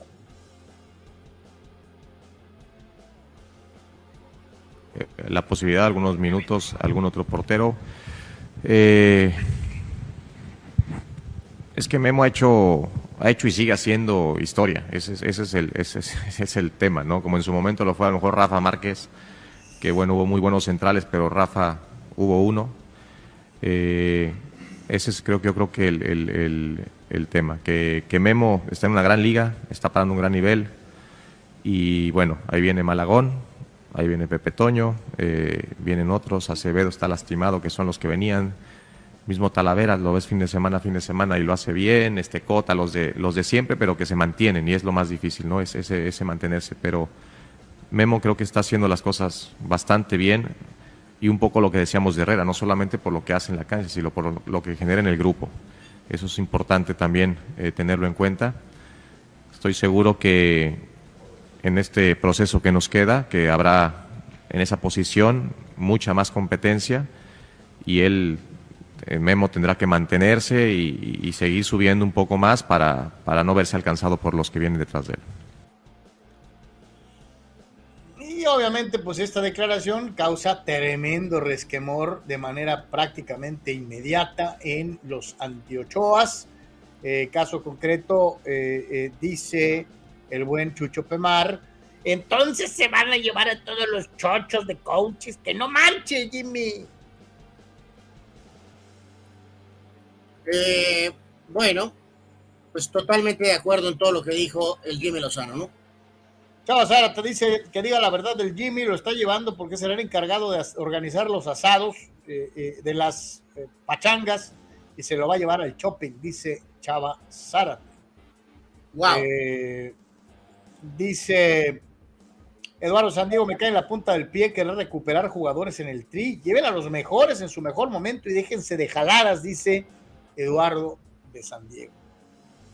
Eh, entonces yo quiero pensar, mi querido Eduardo, que no estás de acuerdo con que esté Raúl Jiménez. ¿no?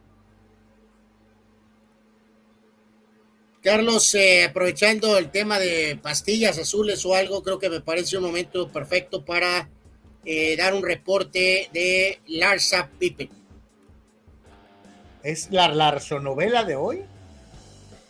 Sí, son sus últimas fotografías en Instagram, Carlos. Eh, ah, ok. Eh, eh, eh, ¿y, qué estaban haciendo, Anuar? Del lado izquierdo estaban jugando golf, Carlos, con su prometido Marcus Jordan, el hijo de Michael Jordan. Y del lado derecho estaba caminando en la playa. ¿Qué cosas, santo Dios? La señora Larsa Pippen. Eh, que muy pronto será Larsa Jordan. Eh, creo que queda claro que ella quiere eh, que esa situación eh, acontezca. Doy en el tema futbolero los marcadores ahora sí finales de el tema de los partidos del rumbo a la Euro y algunos amistosos, Carlos, los más relevantes. En este caso, rumbo a la Euro, Euro Bélgica 5, Estonia 0, 2 de Lukaku. Italia le ganó a Ucrania 2 a 1, dos goles de Fratesi. Eh, por ahí eh, Noruega le ganó a Georgia 2 a 1 con goles de Haaland y de Odegaard, sus grandes estrellas. ¿Crees España, que, ¿Crees que Haaland corra peligro por meter muchos goles en poco tiempo? Dios santo Dios, eh, no, no creo. España 6-0 a Chipre, 6-0 a Chipre. Eh, Suecia cayó ante Austria en, en Estocolmo 3 a 1. Y ya en partidos eh, amistosos, eh, como el de la selección mexicana, por cierto, Estados Unidos va a jugar en contra de Oman, Carlos, a las cinco y media de la Oh, tarde. bueno, pues es entre Uzbekistán y Oman, hijo de la chana, no hay a quién irle, cabrón. Bueno, a Costa Rica ya los Emiratos los golearon, Carlos. Costa Rica 1, Emiratos 4. Santo Dios. Venga. Eh, decíamos a Inglaterra, marcador final 3 a 1 Escocia. Goles de Foden, Bellingham, la gran estrella del Madrid, y Harry Kane. Eh, Harry Maguire, el gol escocés en autogol. Eh, por su parte, el equipo teutón de Alemania, ya sin Hansi Flick. Partido amistoso en Dortmund, 2 a 1 a Francia. Los goles de Thomas Müller y de Sané, los dos jugadores del Bayern Múnich. Descontó de penal al 89 Antoine Griezmann. Ahí están los marcadores. Reiteramos, Argentina al medio tiempo le está ganando a Bolivia 2 a 0 y ya empezó el Ecuador-Uruguay en Quito.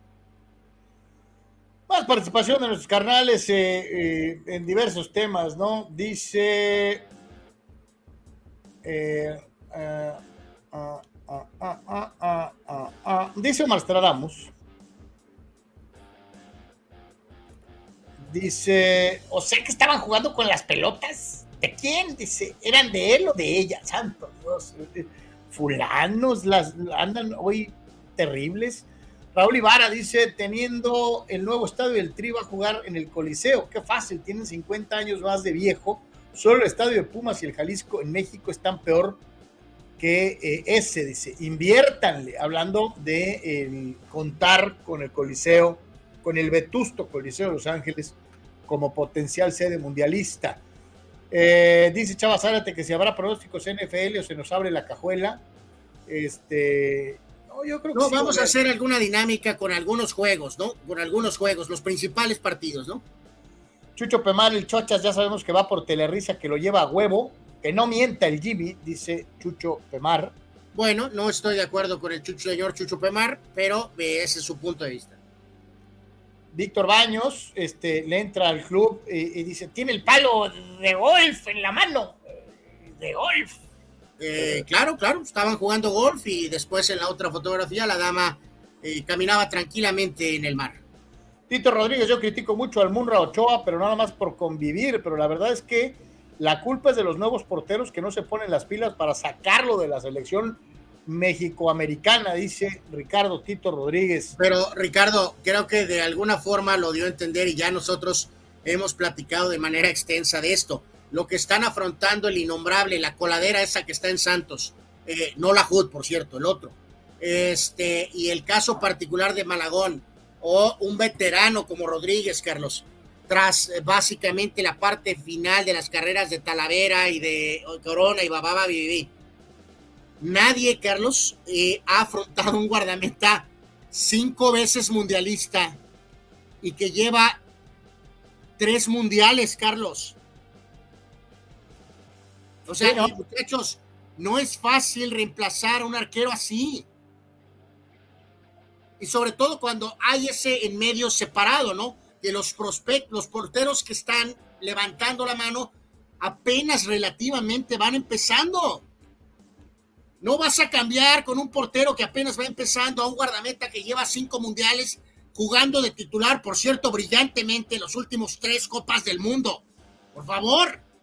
Eh, dice Pemar, yo pensé que Jimmy los tenía bien puestos, pero ya veo que va a seguir en la, es la misma gata, pero revolcada. Chava Zárate, eh, o sea, lo humilla el señor Pippen. Ah, pero no se quita todavía el apellido porque ni en, en- ni en una casa, en su, ni en su casa la conocen. O sea, señalando que ya debería de haberse quitado el apellido y en Eh, eso creo que estamos de acuerdo. Por más que digas que legal y que legal y que legalmente, legalmente mangos, ¿no? Eh, Eduardo de San Diego, Raúl está en buen nivel ahorita y se ve en la liga.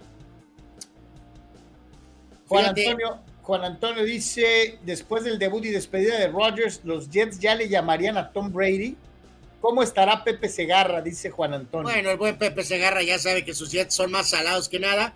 Y precisamente rumbo a ese tema, Carlos, agregamos este tema, esta situación, mejor dicho, eh, esa es una cuádruple mental, eh, lo de Brady, por favor. No va a dejar eh, eh, su retiro como leyenda de Patriotas, Carlos, para ir uno de los archirrivales de división, que son los Jets de Nueva York. Por Dios, muchachos, no, no se crean eso. No va a pasar, jamás va a pasar. Brady no va a volver con los Jets. No va a volver con los Jets. Eh, ya los otros escenarios que aquí ponen pues son un poco más razonables. Tratar de buscar un cambio para adquirir a Jacoby Brissett, tal vez buscar al, al petardo de James Winston. eh, Ah, no, llevar a James Winston y no llevar a nadie eh, es lo mismo. ¿eh? No, no, de- ya si me pones, yo me iría con Jacoby Brissett, Carlos. Quedarte con Zach Wilson, otro eh, eh, mariscal de campo acabado, veterano, es Carson Wentz. Yo, esa es Carson la que Wentz. te iba a decir. Si tú me preguntas de las cinco opciones de ahí, yo iría por Wentz. ¿eh? Sí, yo, yo creo que sería prudente llevar a Wentz como suplente de Zach Wilson, Carlos. O sea, yo eso es lo que haría. Prefiero a Wentz que a Jacoby Brissett y a James Winston. Vamos a ver no, qué pasa. no, ¿no? Ja- Jameis es tirar la- la- la temporada por la ventana, ¿no? Absolutamente. De, este, desde cualquier ángulo, pero bueno, pues así. así las cosas. Los Jets traen ahorita eso a todo lo que da, ¿no? Yo, se van a terminar quedando con el mismo, ¿eh? eh, eh a final de cuentas. Cholos regresaron a la actividad después de las eh, etapas de eliminatoria y los juegos amistosos, etcétera, y le toca enfrentarse al Toluca, ¿no? Y ya para ese duelo hipotético contra los Diablos Rojos ya van a poder contar con sus refuerzos, entre ellos Domingo Blanco, quien platicó un poquito acerca de lo que eh, será su aparición en la Liga de la Primera División de México con el equipo de Tijuana. Este es Domingo Blanco.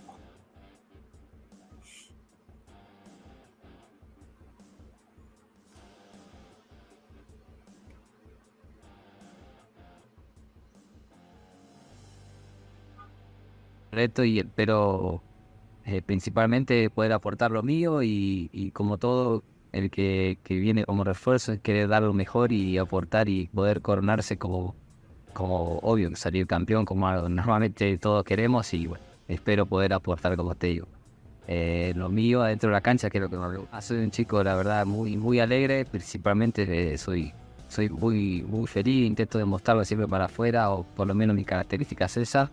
Eh, después eh, lo que más quiero es jugar, lo que más también me hace feliz, eh, divertirme, jugar, es pasarla bien, eh, hacer amigos, que lo principal es eso, estar en equipo, pasarla bien, porque siempre que vos intentás pasarla bien o llevar esa vibra de, alegría, todo va a venir el camino a eso, los resultados, todo, así que principalmente esa es mi característica, normalmente me vas a ver siempre feliz, aunque el día esté lloviendo, se caiga, voy a estar feliz porque me gusta, ya venir a entrenar me gusta, Así que nada, intento eh, largar lo que me vean, que se note para afuera, transmitir eso. Y después nada, ser un chico normal, eh, ojalá pueda dar también eh, lo mío y, hacer historia acá, o pisar, pisar fuerte, por así decirlo. Y nada, espero que quedarme más tiempo de lo que de lo que va a ser mi contrato, que creo que es préstamo por un año, así que espero dar lo mío. Y, y, y y con la declaración de Domingo Blanco, no pude evitar pensar en Fidel Martínez con alegría y atrevimiento. Digo, se agradece una persona con actitud, con eh, eh, una buena perspectiva de su vida, eh, de decir, este, pues yo, yo me la quiero pasar bien, pero híjole, no estoy muy cierto de que en este momento podamos pensar en que con puro optimismo un jugador puede hacer la diferencia. Ya sé, algunos van a decir, bueno, más este mameluco, este, pues, ¿qué querías que dijera? Eh, eh, no sé, no sé, yo, me agrada una buena actitud, de acuerdo, pero, híjole, para una situación como la que vive Tijuana, ojalá y este chavo de veras la rompa, ¿no? Porque lo necesita, necesitan algo más que alegría y atrevimiento. ¿eh? Sí, eh, pues a esperar el debut eh, ya en un par de días, Carlos, el viernes en contra de Toluca, con el regreso de la famosísima y poderosa Liga MX. El propio equipo tenía, eh, reiterar una modificación. Originalmente el juego de la fecha 11 contra Santos iba a jugar el día 25 de octubre. Ahora está, eh, pues básicamente para el día 4, con el resto de lo que son los partidos de esa jornada, precisamente la, la, la fecha 11, ¿no? Dice Julio este, Aguilar, señor, ¿saben si este refuerzo viene de jugar o estaba inactivo? Dice, si en su otro equipo jugaba como titular o no. Mira, eh, yo nomás te contesto, Julio, cuando, cuando un jugador es parte de una transferencia, quiere decir que no era indispensable en el equipo en el que estaba. Y a menos que la, dicha transferencia reporte mucha ganancia económica. Yo no estoy muy cierto de que la carta de Domingo Blanco pues sea de gran ganancia para el equipo que lo soltó, eh, eh, no creo que vaya por ahí. Entonces... Sí, eh, recordar, Carlos, que este elemento tiene varias campañas con Independiente, después a Defensa y Justicia en la 18-19, y luego ahí hay una situación de devolver a Independiente hasta que fue al Dnipro de Ucrania, a mi querido Julio, 22-23, 19 partidos, 3 goles, y en lo que era específicamente, recuerdas que estamos hablando de una cosa muy particular que es Ucrania en este momento, ¿no? Entonces tenía un registro en la temporada actual de dos partidos con una anotación, pero volvemos a lo mismo, eh, por eso Ucrania, Carlos, ¿no? Ucrania en este momento, o sea, su selección está jugando en Polonia, evidentemente. Entonces, los partidos, o sea, aquí me queda muy, o sea, no tengo expresamente el dato, mi querido Julio, pero creo que eh, también debe de haber una dosis, Carlos, de él y su equipo, bueno, su equipo, pues me imagino que su agente, que habían dicho a la primera que tengas para salirnos de Ucrania, eh, pues nos vamos. Entonces, este, pues ahí está, apenas tenía un registro de par de partidos en Ucrania en esta temporada. Raúl Ibarra dice, la actitud vence al talento cualquier día. Yo diría que los resultados vencen a la actitud y al talento, mi querido Raúl. No todo puede ser basado en talento, porque hay talentos muy flojos, ni tampoco en actitud, porque puedes tener toda la actitud del mundo y ser un tronco, ¿no? Entonces, mi querido Raúl, resultados. Eh, Carlos, eh, yo creo que lo habíamos hablado.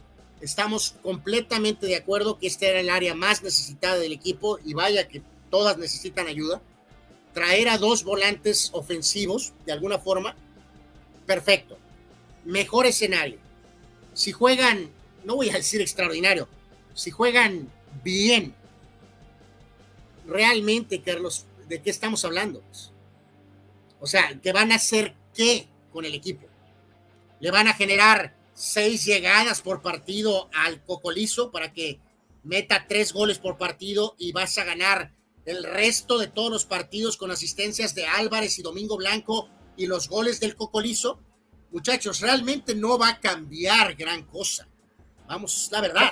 Chava, Zárate, una duda, ¿no es lo mínimo que se le pide a un futbolista profesional con lo que ganan? A ver si le digo eso a mi jefe, pues casi me corren, dice Chava Zárate, hablando de la pues actitud. sí. Eh, pregunta, es una pregunta legítima, Mastradamos, ¿cómo se llama aquel coreback que era backup en Philly cuando se lastimó Carson Wentz? Ese estaría bien para los Jets, dice. O Matt Ryan, que se acaba de retirar. No, eh, Foley. Sí, sí, el que ganó el Super Bowl, ¿no? El que ganó el Super Bowl, ya también él ya, ya saltó de aquí para acá y para allá, la magia se ha acabado, ¿no? Ya yo creo que a lo que entiendo es que el que está afuera. Y el caso de Matt Ryan, eh, Matt Ryan se acabó. Matt Ryan se acabó. Este ni de regalo, cabrón, también. Él, sí dejó la puerta abierta, Carlos, ¿te acuerdas cuando anunciamos que era una especie de retiro, pero al mismo tiempo dijo que estaba abierto a lo mejor alguna oportunidad.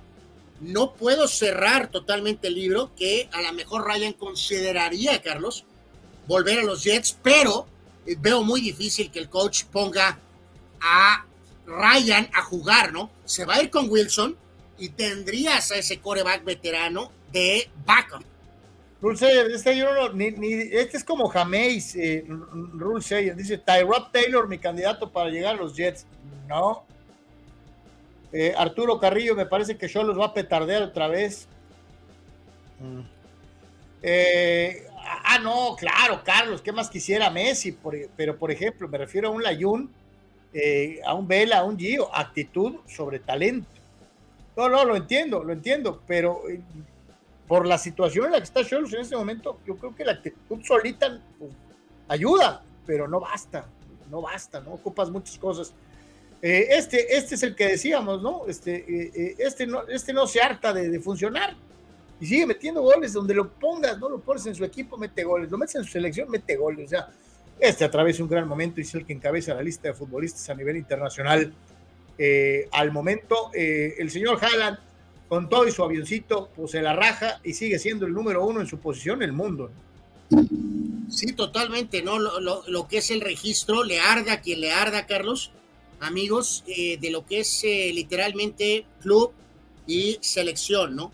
Eh, los dos grandes estrellas, vamos a decir, en su momento jóvenes, al tope de la lista, ¿no? Pero aunque incomode, Carlos, los tres veteranos, ahí siguen, entre lo que hicieron en clubes, lo que hicieron en selección. Haaland primero, Mbappé dos, Cristiano, aunque les arda a muchos, está tercero con goles totales, aunque sean en el Al Nazar, igual que los goles que Messi mete en el Inter de Miami.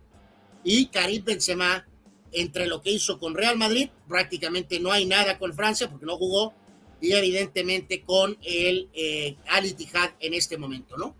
Creo que deja muy en claro eh, lo que pasa, Carlos, que están las dos grandes estrellas, pero los tres veteranos, sobre todo eh, eh, los dos primeros, pues no se van, Carlos, y, no hay realmente nadie que con autoridad y fortaleza, levante la mano, ¿no? Aquí abajo de ese número están Harry Kane, está Lewandowski, por ejemplo, pero ahí están los números y son fríos, ¿no? No, cualquiera te diría que esta es la lista antes del Mundial de Qatar, ¿no? No, no, no, no. Esto es, es el calendario 23 clubes y selección. Punto. 23. Así que pues ahí está, siguen funcionando de una u otra manera los veteranazos y que siguen teniendo impacto de manera inmediata. Dice Omar Stradamus, ¿qué les parecería Broncos Weiler para los Jets? No, no Omar Stradamus, pues ¿dónde Broncos Weiler hace buen rato que santo Dios, ¿no? Vamos a hacer una brevísima pausa, regresamos, tenemos básquet y tenemos más cosas aquí en Deportes, no se vaya, pero antes le recordamos que el próximo día 30 eh, es tiempo de irnos a algo tranqui porque hay muchísimas promociones para ver la pelea de Canelo Álvarez en contra de eh, Charlo.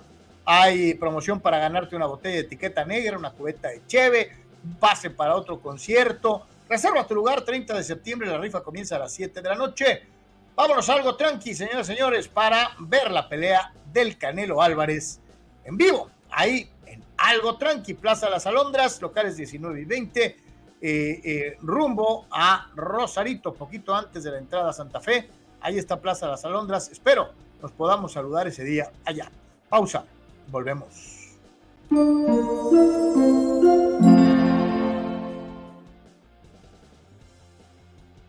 En Proveer, el proveedor del herrero, tenemos 30 años sirviéndote con lo mejor al alcance de ti, que eres estructurista, arquitecto y desde luego herrero.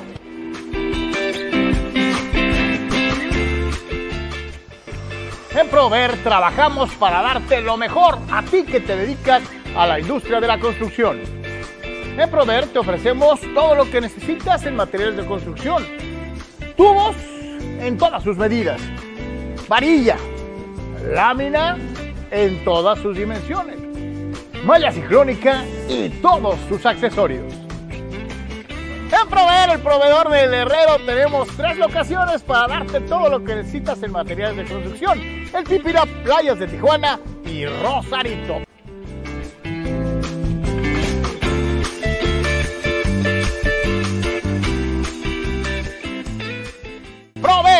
Te da lo mejor para la industria de la construcción, siempre al alcance de tu mano.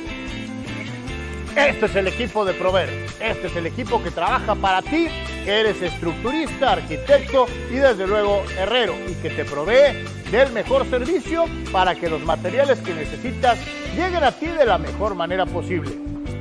30 años trabajando para darte lo mejor en materiales para la construcción, donde lo más importante es el cliente y desde luego el esfuerzo y el cariño con el que este equipo trabaja para ti. En Prover, el proveedor del herrero, juntos somos más fuertes.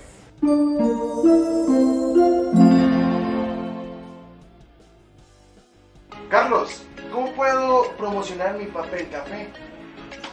Es muy fácil promocionar tu papel café utilizando las opciones que te ofrece DoSynergyDeportes.com para impulsar tu producto o servicio. Puedes tener una sección fotográfica o de video puedes tener un landing page o publicidad absolutamente efectiva en Google Ads y en Facebook Ads. Todo desde 299 dólares. Tu Synergy de por 3 te da la mejor opción para impulsar tu producto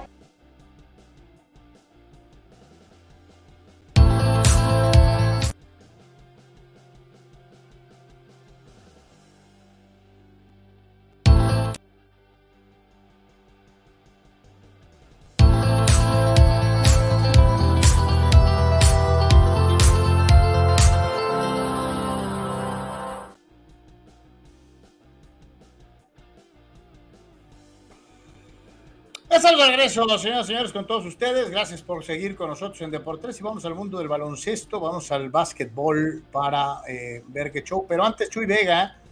Chuy Vega, ¡saludos, Chuy! ¡Qué gusto! Ya andan candidateando al hijo del chamuco para reemplazar, a Rogers. ¿Para qué carajos tienen coreback 2 y coreback 3? Dice, acuérdense de dónde salió Justin Herbert. Dice, garbanzos de a libra sí hay, pero Gwen Sanuar, dice eh, Chuy Vega, pues es el menos peor de los de la lista este, híjole, Eh, eh, sí es el menos peor, mi querido Chuy, ¿eh? Eh, no, no, no, pero bueno, Herbert, Herbert es eh, un coreback de draft, mi querido Chuy, y, va a ser una selección alta, eh, y lo fue, básicamente, o sea, es un coreback de draft. Ahorita estamos hablando de agarrar a quien puedas, por eso se mencionó ahí en ese gráfico a Jacoby Brissett, a James Winston, a Matt Ryan, a el caso particular. A lo mejor serían Wentz y Ryan como las mejores posibilidades, los demás nombres son terribles, amigo. Pues, este, todos son terribles en sí, pero pues es lo que hay. Pues. Juan Pitones, si ganan estos Bravos, hablando de Atlanta, ya habrá debate con los Bravos noventeros que ganaron uno, pero enfrentaron a, enfrentaron a mejores rivales, pregunta Juan. Pues, yo no sé aquí, Carlos, eh, con tus eh, paveses particulares y verdaderamente inverosímiles puntos de vista, realmente no hay debate. Eh, ya veremos al tiempo de la longitud, de la de la cuestión de consistencia y títulos divisionales, obviamente, ¿no? Pero... es lo que te iba a decir, este, olvídate ganar títulos de serie mundial. Yo me preguntaría cuántos campeonatos de la Liga Nacional en un proceso de 10 años tuvieron los noventeros y cuántos llevan estos, ¿no? Bueno, Carlos, pues será el sereno, pero si estos chavos ganan, van a tener prácticamente dos series mundiales, cosa que este grupo durante diez y pico de años pues no pudieron, solo hicieron. No, por eso, pero por eso la pregunta. Eh, la oposición de los bravos de, de, Maddox, Glavin, Smalls, era más brava que la que han visto los bravos de hoy en día?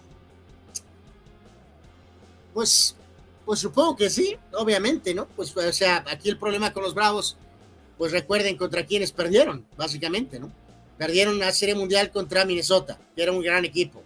Es la mejor versión de la historia de los Twins. Perdieron contra eh, el, un poderosísimo equipo de Toronto evidentemente.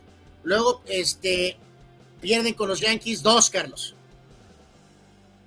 Eh, por ahí en el camino cayeron en series de campeonato contra los Phillies del 93, contra los Padres del 98, contra los propios Marlines del 97. O sea, sin frontal, sí son mejores equipos esos que los de ahora. Que los de ahora, por eso. Y, y es un caso similar, Anuar. Hay muchos aficionados de la NFL que le tiran cacayacas a los vaqueros de los 70s que porque nomás ganaron dos y perdieron tres.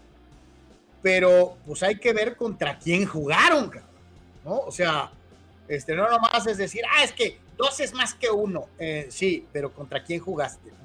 Entonces. No, este bueno, eh, eh, o sea, de acuerdo en los dos ópticas aquí, Carlos. O sea, ya desglosamos que pues sí, es mucho más complicado el grupo, el, camino del otro grupo. pero pues dos son más que uno, Carlos. No, no, de acuerdo, de acuerdo, eso no se, no se debate, pero el grado de dificultad de unos es superior al de otros. Eh, eh, obviamente las posibilidades de ganar contra un mayor grado de dificultad son menores. Dice Chucho Pemar, eh, para ver al mameluco del Canelo, ni aunque me regalen dos botellas de aguarrás, o sea, chale, este, el, Canelo. Sí, sí, para que se vaya algo tranqui a chupar. Este, dice Abraham Mesa, Mark Sánchez también fue alto en el draft, entonces prefiero al americano que a la basofia de Wentz, ¿no? Dice Abraham. No, no, no, no, bueno, no manches, no manches, no manches. No manches. Anuar de perdida tiene la gracia del bot fumble, algo que es inigualable. Vámonos, señores, señores, con los Lakers de Los ah, Ángeles. Nada más aquí, Carlos, quería rápido eh, recordar un poquito de los, Bravos, ¿no? Eh, después de Bobby Cox, ¿se acuerdan que estuvo este manager González? estuvo prácticamente seis años, eh, lo corrieron en ese sexto año, tuvieron dos apariciones en playoff. En la real evaluación viene a partir de que Snitker tomó control del equipo, ¿no? Que ya tiene completos, está en su séptimo año, ¿no? Y tiene cinco apariciones en playoff y tiene una serie mundial. También cayendo, eh, por supuesto, en una, una de ellas en la serie de campeonato. O sea, ahí van, Carlos. Ahí van en cuanto a la consistencia y divisiones, y si ganan la segunda, pues ya los pone en una posición, evidentemente, si pueden seguir tres, cuatro años más ganando la división, pues ya, ya te va a dar ahí más argumentos al tiempo, ¿no? Al y además, acordarte un poquito de lo que hizo Bobby Cox, ¿no? Eh, hay que recordar, Bobby Cox eh, eh, manejó 3.860 juegos con 2.149 victorias y 1.709 derrotas. Seis de los 25 años en que trabajó en grandes ligas, sus equipos terminaron ganando más de 100 partidos. y eh, concretamente con el equipo Atlanta tuvo temporadas de 100 o más en 93, 97, 98, 99, 2002 y 2003. Eh, eh, híjole.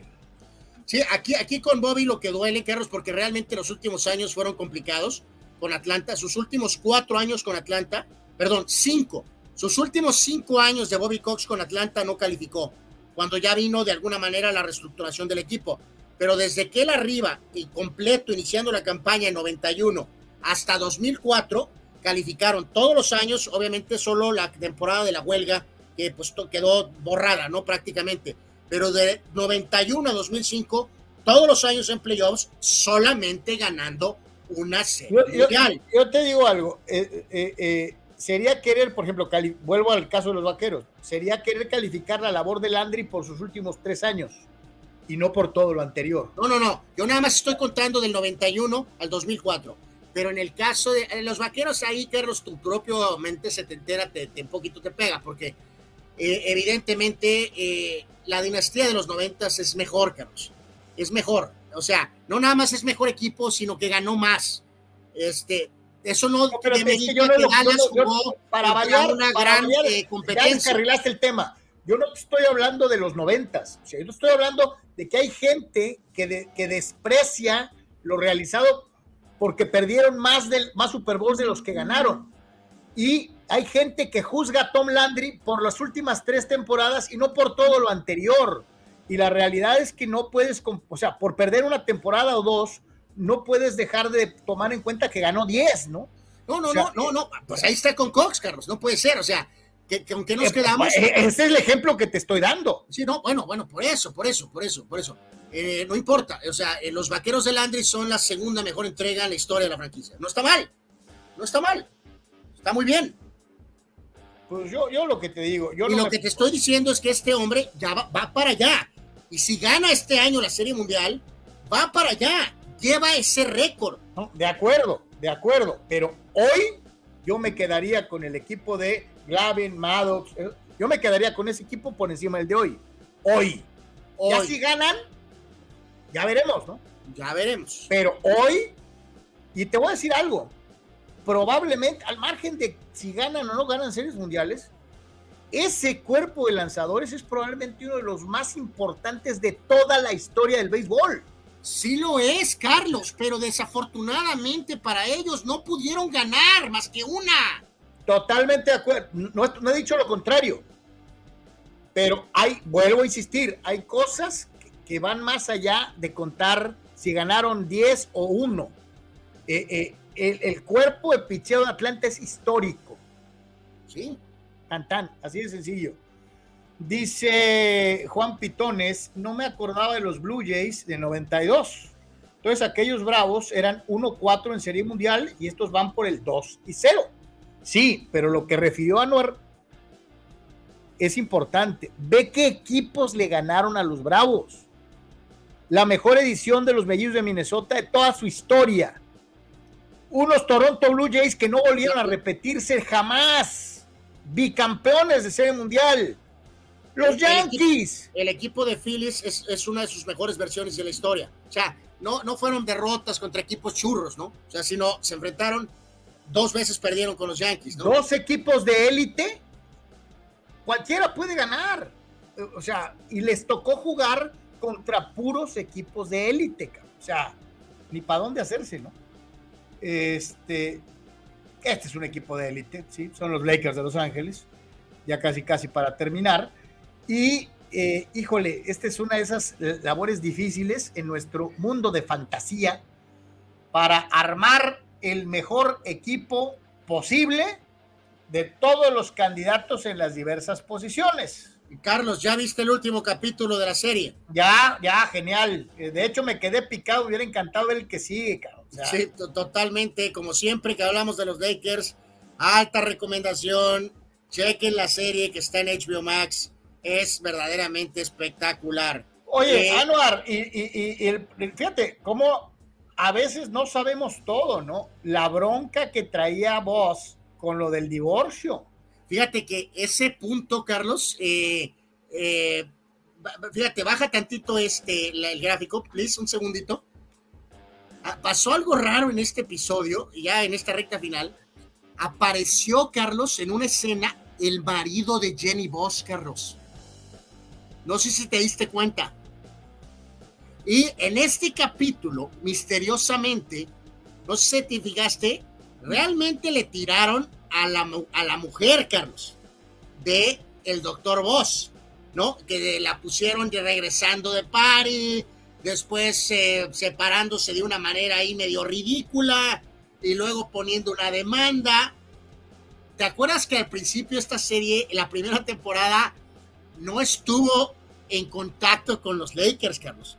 Me pregunto, no sé qué opinas, si Ginny Boss, al ver el éxito de la serie, Carlos, de alguna manera decidió tratar de tener alguna presencia, alguna manera de tener más control, Carlos, de las historias. Eh, vamos a ver qué pasa como ponen a Magic después de que se casa con su esposa Cookie. Porque históricamente todos sabemos que Magic le siguió dando vuelo a la hilacha. Vamos a ver si le suavizaron con ese tema. Y, sin pastillitas sin pastillitas. Pero no sé si notaste eso. El, el este actor, Jay Moore, que ya lo hemos dicho antes, es el que hace el papel del agente malo en Jerry Maguire hace siglos. Eh, es el que le hace la escena de, de agente de, de Jabbar, Carlos. Sí, sí, sí, sí. Al momento en que graban esta serie, Carlos, todo mundo sabe que este es el, due, el, el hermano. Es el novio, Carlos, de Ginny Boss se me hace muy curioso que haya aparecido en la serie. Pues este, a lo mejor no estás errado, a lo mejor, eh, pues sí, a, lo mejor sí hubo una especie de, acercamiento, ¿no? Este, eh, eh, en fin, a mí, me, a mí me gustó mucho, mucho, mucho el approach de la, de la, de la rivalidad, porque ha habido muchas otras, ¿no? Pero como esta, no, no, y como lo dice al final, el, boss le dice, pues no rivalidad, somos y vamos 0 y 7 contra ellos.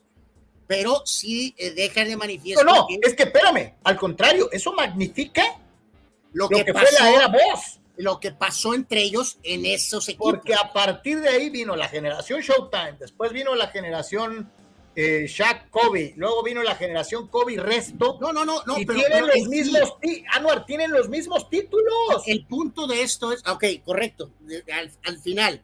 o sea, este al final de cuentas, eh, eh, el, el doctor Boss pone la piedra para que la rivalidad se convierta en algo verdadero, más allá. Lo más importante para el doctor Boss es que la serie entre ellos, en estos equipos, quedó al final de cuentas Lakers 2, Boston 1 Totalmente. Este, que ahorita las Entonces quiere decir que si este discurso fue real, Anuar, en el vestidor. Claro que fue real.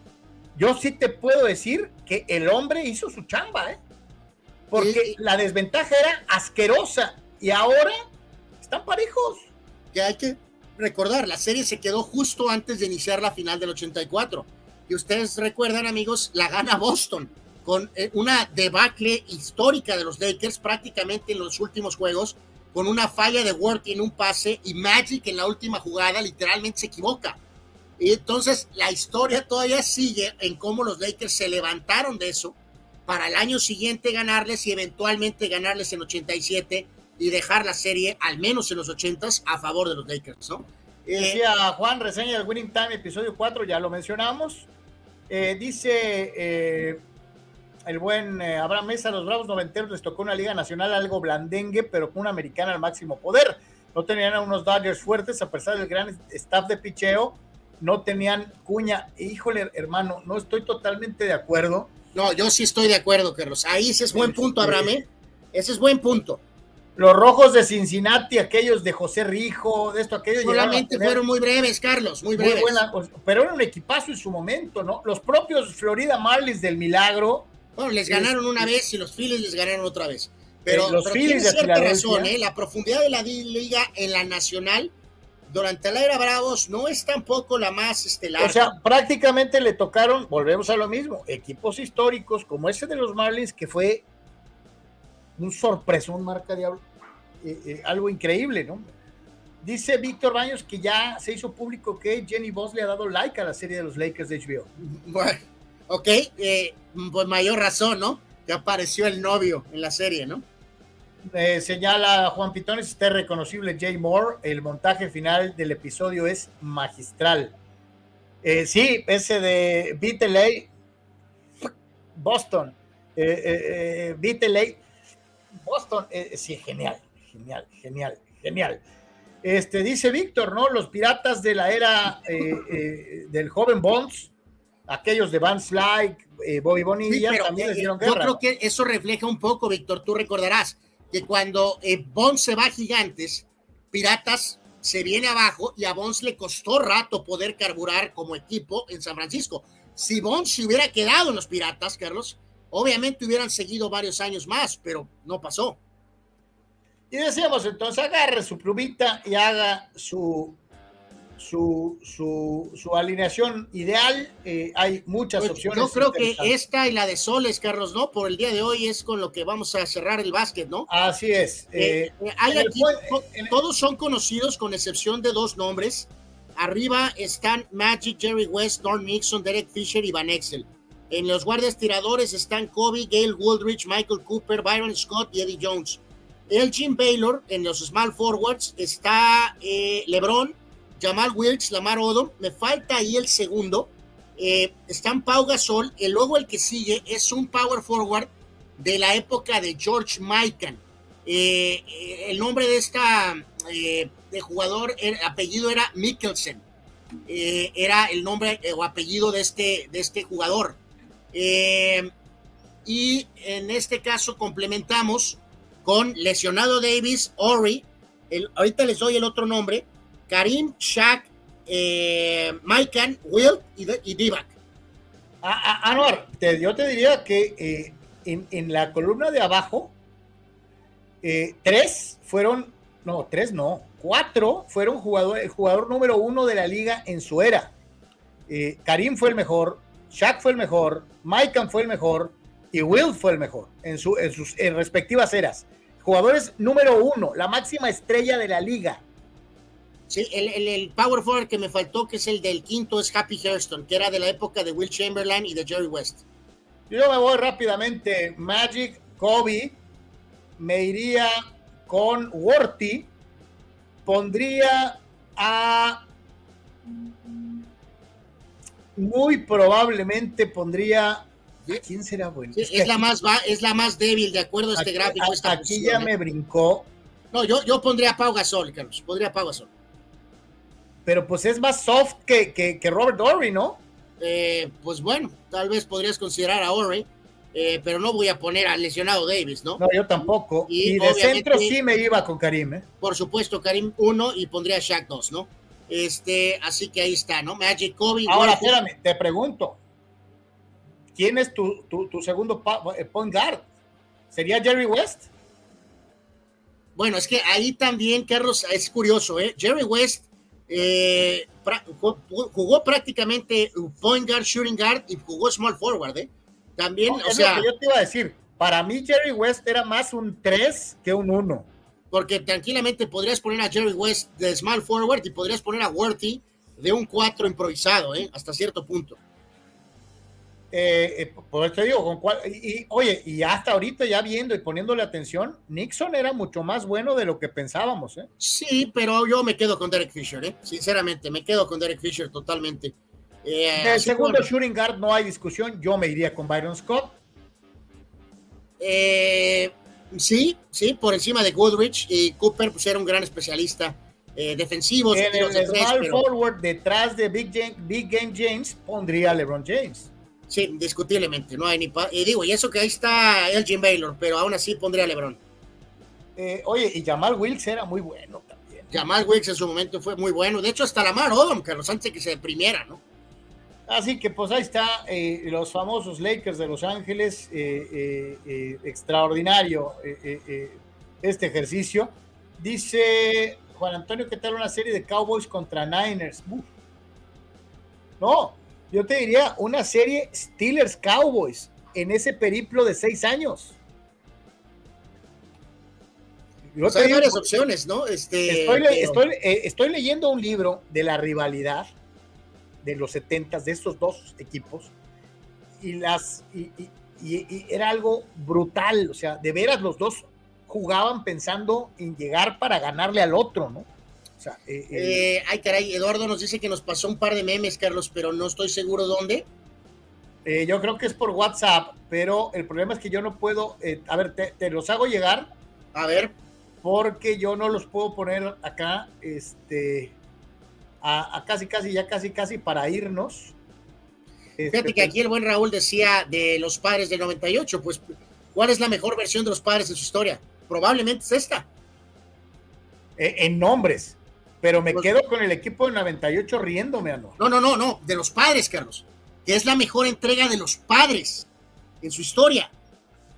Sí, la de 98, sí. Sí, la de 98, por encima de la de 84.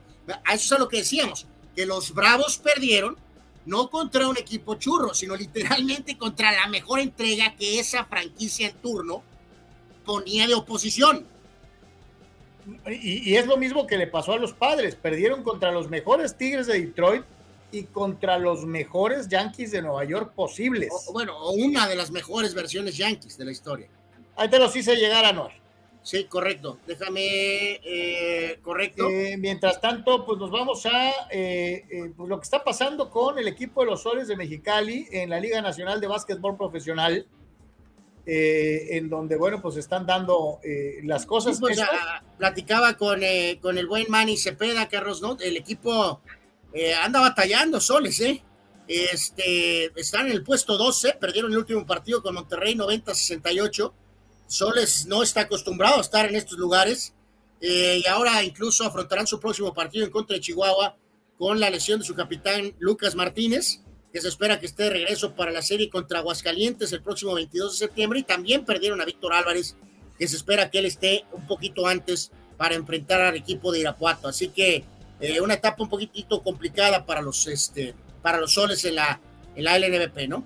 este, que hay que dejarlo bien claro, ¿no? Eh, como que ya les toca, ¿no? Eh, un, momento de reorganización. eh, han sido demasiados años consecutivos este, ganando, ¿no? Entonces, este, eh, híjole. Pues sí, sonará un poquito raro lo que dices, pero entre algunos ajustes y cambios arriba, eh, pues sí, hay algunos momentos en que pues van a llegar temporadas por ahí complicadonas, ¿no?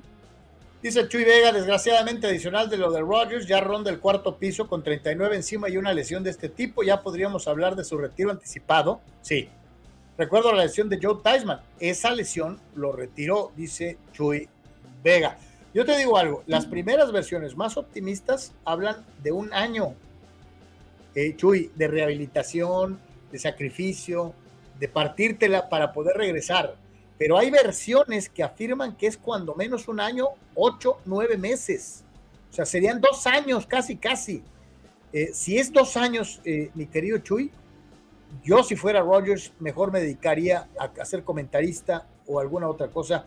La veo muy difícil regresar Yo, después. yo de- decía al principio de la, de la, del, del programa, Carlos, que si es un tiempo relativamente razonable, no va a querer terminar su carrera así. Si la lesión se complica, ya te vas a más de año y pico, eh, ya sí el panorama se va a poner eh, absolutamente muy, muy rudo, ¿no? Víctor Leiva dice, los juegos de los soles de Mexicali los están pasando por Facebook. Órale, muy bien. Correcto, y esto es lo que nos pasaba eh, Eduardo Cearés, Carlos.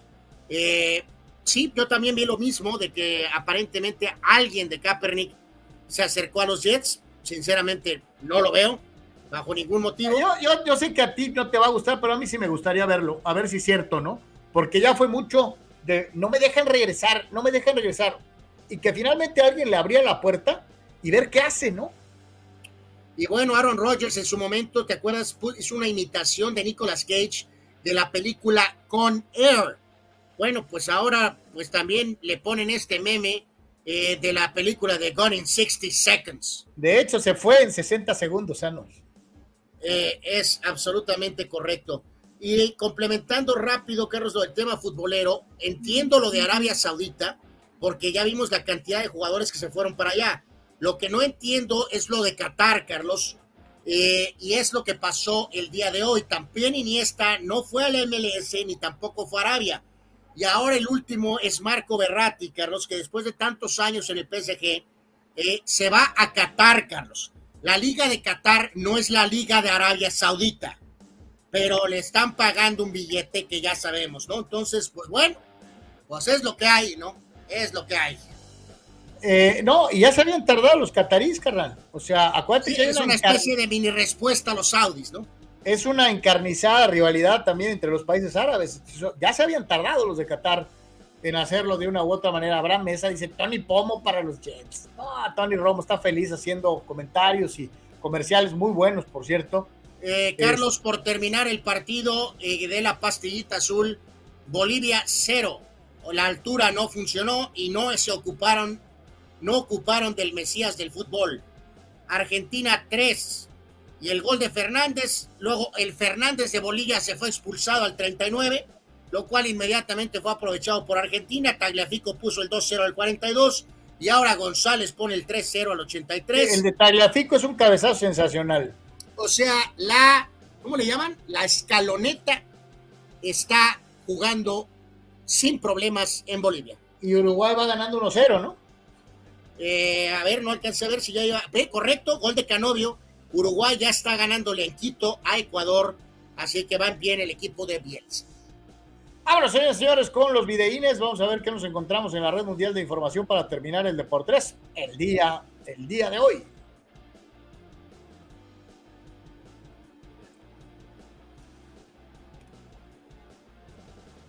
Ahí está Tarzán. Eh, bueno, menos mal que tenía el casco, fulano. Eh, bueno, una caída medio normal. Acá viene este intento de Tarzán, se queda atorado y eh, pues cae completamente embarrado ahí. Hasta Menos mal peor, que ¿no? no, no, no quedó amarrado contra el árbol, ¿no? Pero bueno. Totalmente. Y acá este eh, se le va la, la caja y le pusieron el llegue al amigo, ¿no? No, güey, qué bueno, no pasó a mayores, ¿no? Y acá pues se cayó algo y babalú, ¿no? Cuando estaban moviendo las cosas.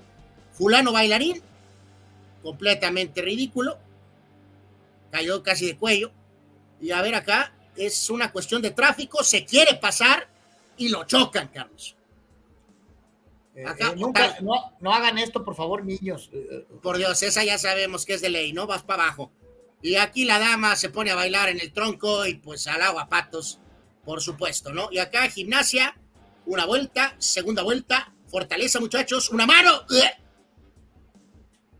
¿Sabías tú que esa es una de las pruebas deportivas más difíciles de hacer eh, en contra de las leyes de la física? Los Sí, famosos- Carlos, eh, no puedo imaginar a un bodrio como yo ni siquiera da- intentar dar una vuelta, Carlos. Los famosos gigantes, que así se llama la prueba, que es el cuerpo eh, agarrado de la barra con- en, en- en una posición totalmente recta y dar la vuelta, es una de las pruebas más demandantes para el cuerpo en todos los deportes.